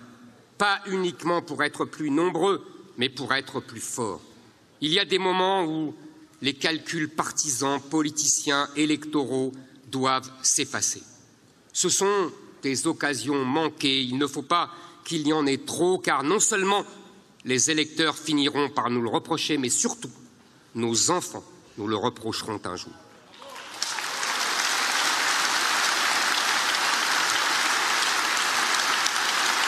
Pour cela, et j'en reviens à mon propos, il faut savoir discerner et dire ce qui est essentiel, sur quoi l'on peut s'entendre. Notre deuxième axe, donc, mener la bataille culturelle. Continuer de former, de transmettre. Nous voulons bâtir. On ne construit rien de solide sur du sable. Cela signifie que nous allons continuer de former nos jeunes, nos élus, nos cadres, comme à l'université d'été, comme en novembre avec nos élus, comme dès demain dans chaque fédération. Et je remercie Marion Maréchal pour son action au service de notre école des cadres. Cela signifie que nous allons continuer de ferrailler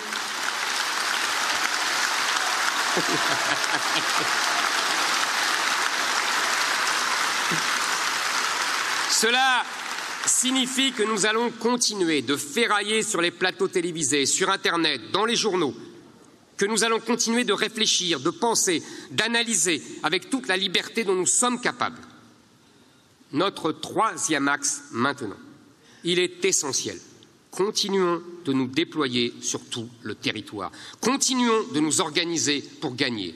Je veux pour cela remercier Nicolas Bay pour son travail avec nos fédérations et Guillaume Pelletier pour son engagement dans notre implantation dans les prochaines échéances. Merci à eux. Je dis, je dis aussi un immense merci à chacun de nos représentants dans les fédérations et à tous nos candidats. Vous êtes notre première ligne. Je vous demande à tous, responsables et militants, ne laissez rien papier passer et agissez concrètement pour défendre nos idées. Profitez de la semaine qui vient pour réunir nos adhérents et pour en faire venir de nouveaux.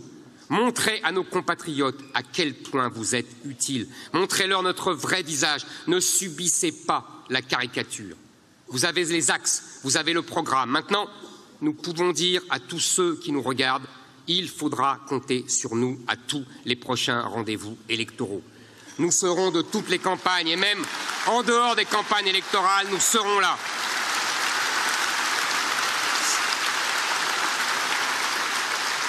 À ce propos, mes chers amis, je peux vous dire une petite chose. Ne vous en faites pas pour les sujets d'ordre sur la liste aux élections européennes. Ce sont des sujets qui passionnent un tout petit milieu médiatique parisien. Entre nous, il est davantage question de travail, de sujets de fond, de construction du parti.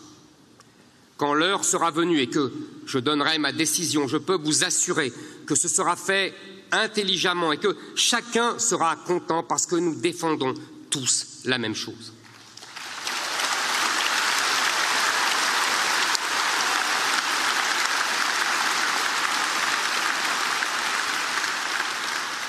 En attendant, nous avons du pain sur la planche. Je vous ai parlé des actions, je vous ai parlé des élections, mais je vous ai aussi dit que je voulais que nous soyons à la pointe de la réflexion. Nous qui sommes lucides sur le danger qui nous guette, nous avons le devoir de l'expliquer clairement à ceux qui en doutent encore. Et il y a un sujet sur lequel tout le monde se met à ouvrir les yeux, c'est celui de la violence dans notre société de ce fameux ensauvagement dont on parle. Si François Hollande et Gérard Collomb ont compris, c'est bien que tout le monde peut comprendre. Alors,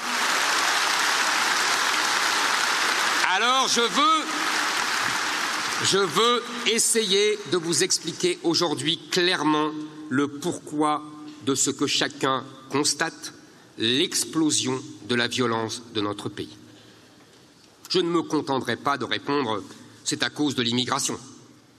À gauche, on tente péniblement de nous donner trois types d'explications. La première, la pauvreté, selon le, vieux logiciel de l'excuse sociale du XIXe siècle. La deuxième, les discriminations, avec l'idée que c'est notre société qui serait mal faite et que ce serait un peu de notre faute finalement si nos gamins se font raqueter à la sortie de l'école ou poignarder dans le métro. Et même, une dernière excuse, la folie, variante la plus récente avec les fameux déséquilibrés qui, fleurissent dans toutes nos rues.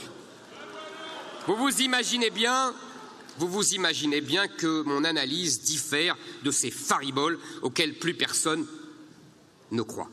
Pour moi, il y a quatre moteurs de la violence contemporaine, quatre moteurs des francocides, quatre grands mouvements qui expliquent le terrible ensauvagement dont nous sommes les témoins et même trop souvent les victimes. Le premier de ces moteurs, c'est l'hétérogénéité ethnique de nos sociétés. Plus je vois qu'il y en a qui comprennent vite. Plus une société est hétérogène ethniquement, plus elle est violente et conflictuelle. La sociologie américaine a depuis fort longtemps toute une littérature à ce sujet.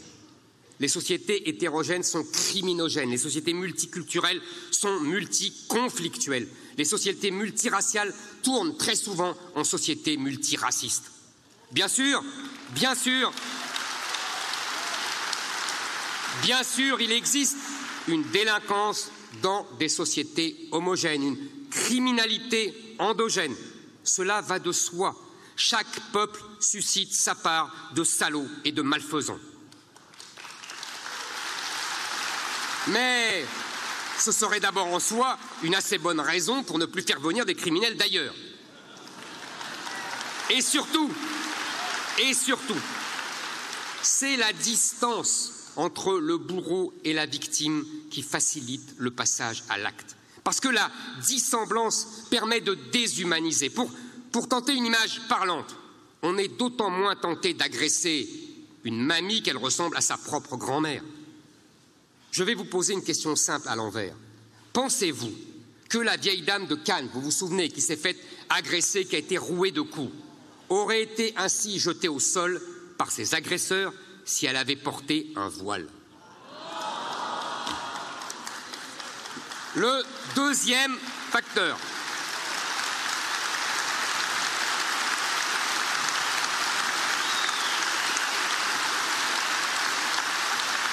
Le le deuxième facteur est démographique. Un excès de jeunesse, essentiellement masculine, et donc un excès de testostérone, va toujours trouver à s'exprimer. L'histoire a démontré à quel point cette expression pouvait être violente. C'est un sociologue et économiste suédois, Gunnar Henson, qui l'a démontré à travers la création d'un indice prédictif de futures violences que la poussée démographique de jeunes hommes dans une société conduit inéluctablement à des conflits, externes ou internes. Dans l'histoire, ce fut le cas dans la France de la Révolution, avec une jeunesse très nombreuse, dans l'Allemagne des deux guerres mondiales, mais aussi dans le Rwanda du génocide, le Kosovo, l'Algérie, le Liban. Aujourd'hui, à l'échelle de la France, le département le plus jeune et le plus fécond est la Seine-Saint-Denis. À l'échelle du monde, le continent le plus jeune et le plus fécond est l'Afrique. Je n'ai pas besoin de vous faire un dessin, vous avez compris.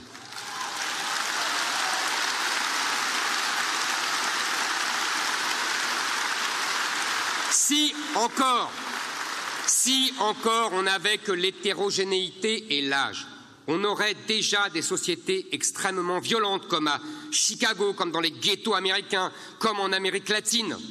Mais en France, on a décidé de mettre toutes les chances de notre côté.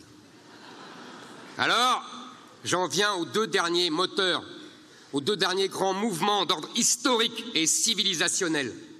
Le troisième facteur de cette explosion de la violence sur notre territoire, c'est l'attitude revancharde de ceux que nous accueillons. Parce qu'ils sont très souvent issus d'anciennes colonies,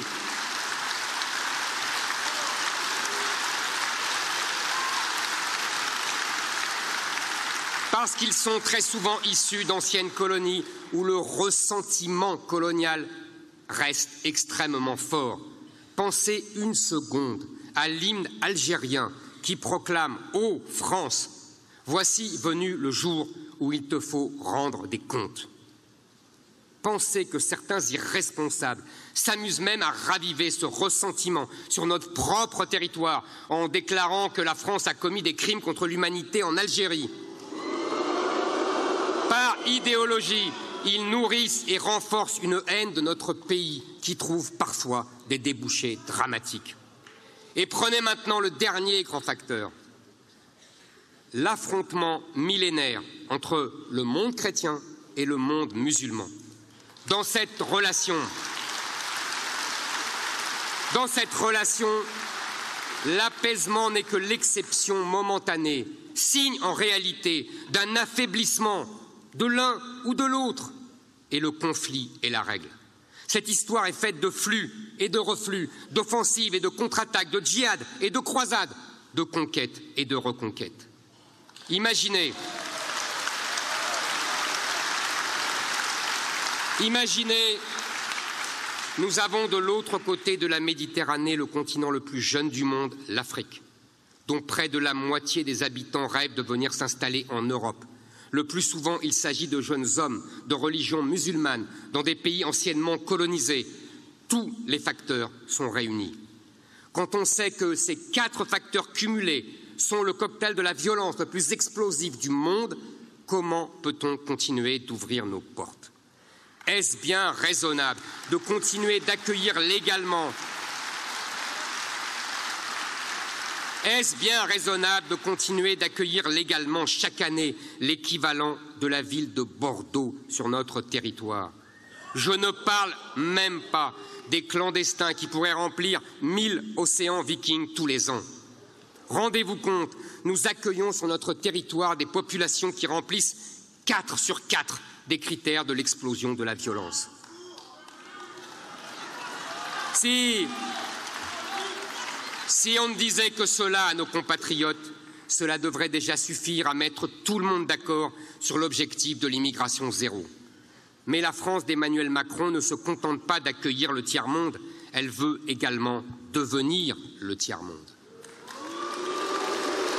Et Emmanuel Macron ne le cache même plus. Il le dit, il le proclame encore ce matin dans le Parisien. Non, Monsieur Macron, la France n'est pas une vieille terre d'immigration. La France a 1500 ans. Elle n'accueille des immigrés que depuis 150 ans. Et vous ne pouvez pas dire, Monsieur Macron, que les immigrés sont tous pareils. Les immigrés européens du 19e et du 20e siècle n'ont rien à voir avec les immigrés maghrébins et africains d'aujourd'hui.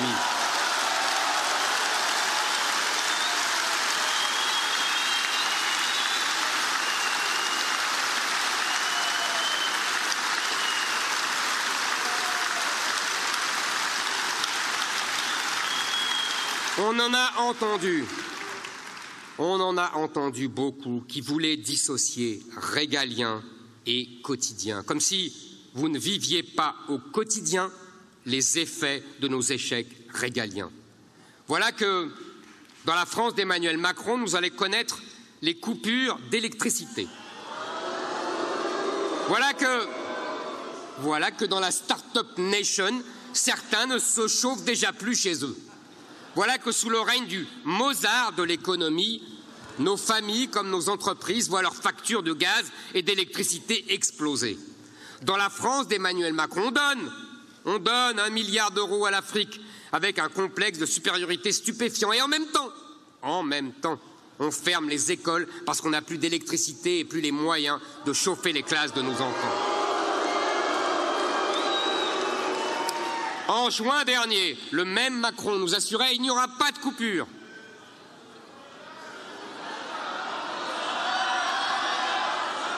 Ils financent, le grand remplacement, ils oublient le grand déclassement. Où sont-ils quand il s'agit d'aider les nôtres? Une seule chose fonctionne dans, le pays, dans notre pays, c'est le service des impôts. À ça, rassurez-vous, on ne sait pas ce qu'ils en font, on ne sait pas pourquoi on paye chaque année plus cher un service public chaque jour plus médiocre. Mais on peut être sûr que l'argent entre. Mes chers amis, nous prennent-ils encore pour des nostalgiques lorsque nous nous demandons où est la France de notre enfance? Même les moins de 20 ans dans cette salle se souviennent que nous étions un pays riche, puissant, censé avoir le meilleur système de santé du monde, la meilleure école du monde. Où est la grande puissance que nous étions? Qu'ont-ils fait de notre pays? Y a-t-il une fatalité à voir tout ce qui faisait notre grandeur se disloquer? Notre école, dont le niveau chute inexorablement, notre hôpital, où il n'y a plus de lits, notre armée, qui n'a que trois jours de munitions en cas de guerre, notre industrie nucléaire, saccagée par des années de mauvais choix, nous qui étions le Qatar de l'électricité. Il n'y a pas de fatalité, ce que les politiciens ont défait, nous pouvons le refaire. Je vous le dis, mes amis, la reconquête ne fait que commencer.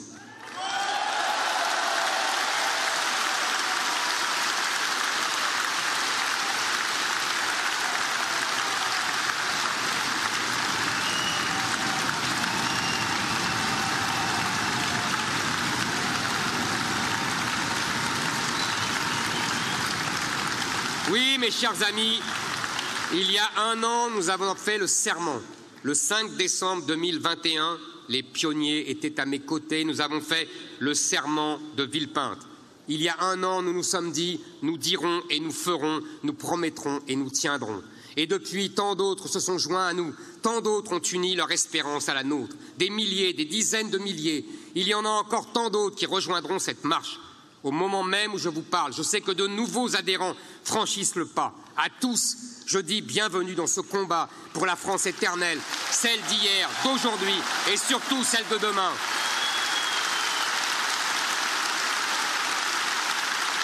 Oui, oui, nous étions là et nous serons toujours là car nous sommes la droite du courage dans les convictions et dans l'action.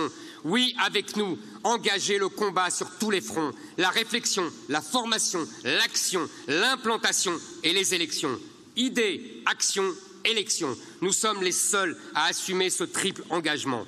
Mes chers amis, nous avons réuni 130 000 Français pour notre première année d'existence. Je veux que non seulement chacun réaffirme son engagement, mais que nous allions convaincre d'autres compatriotes de nous rejoindre.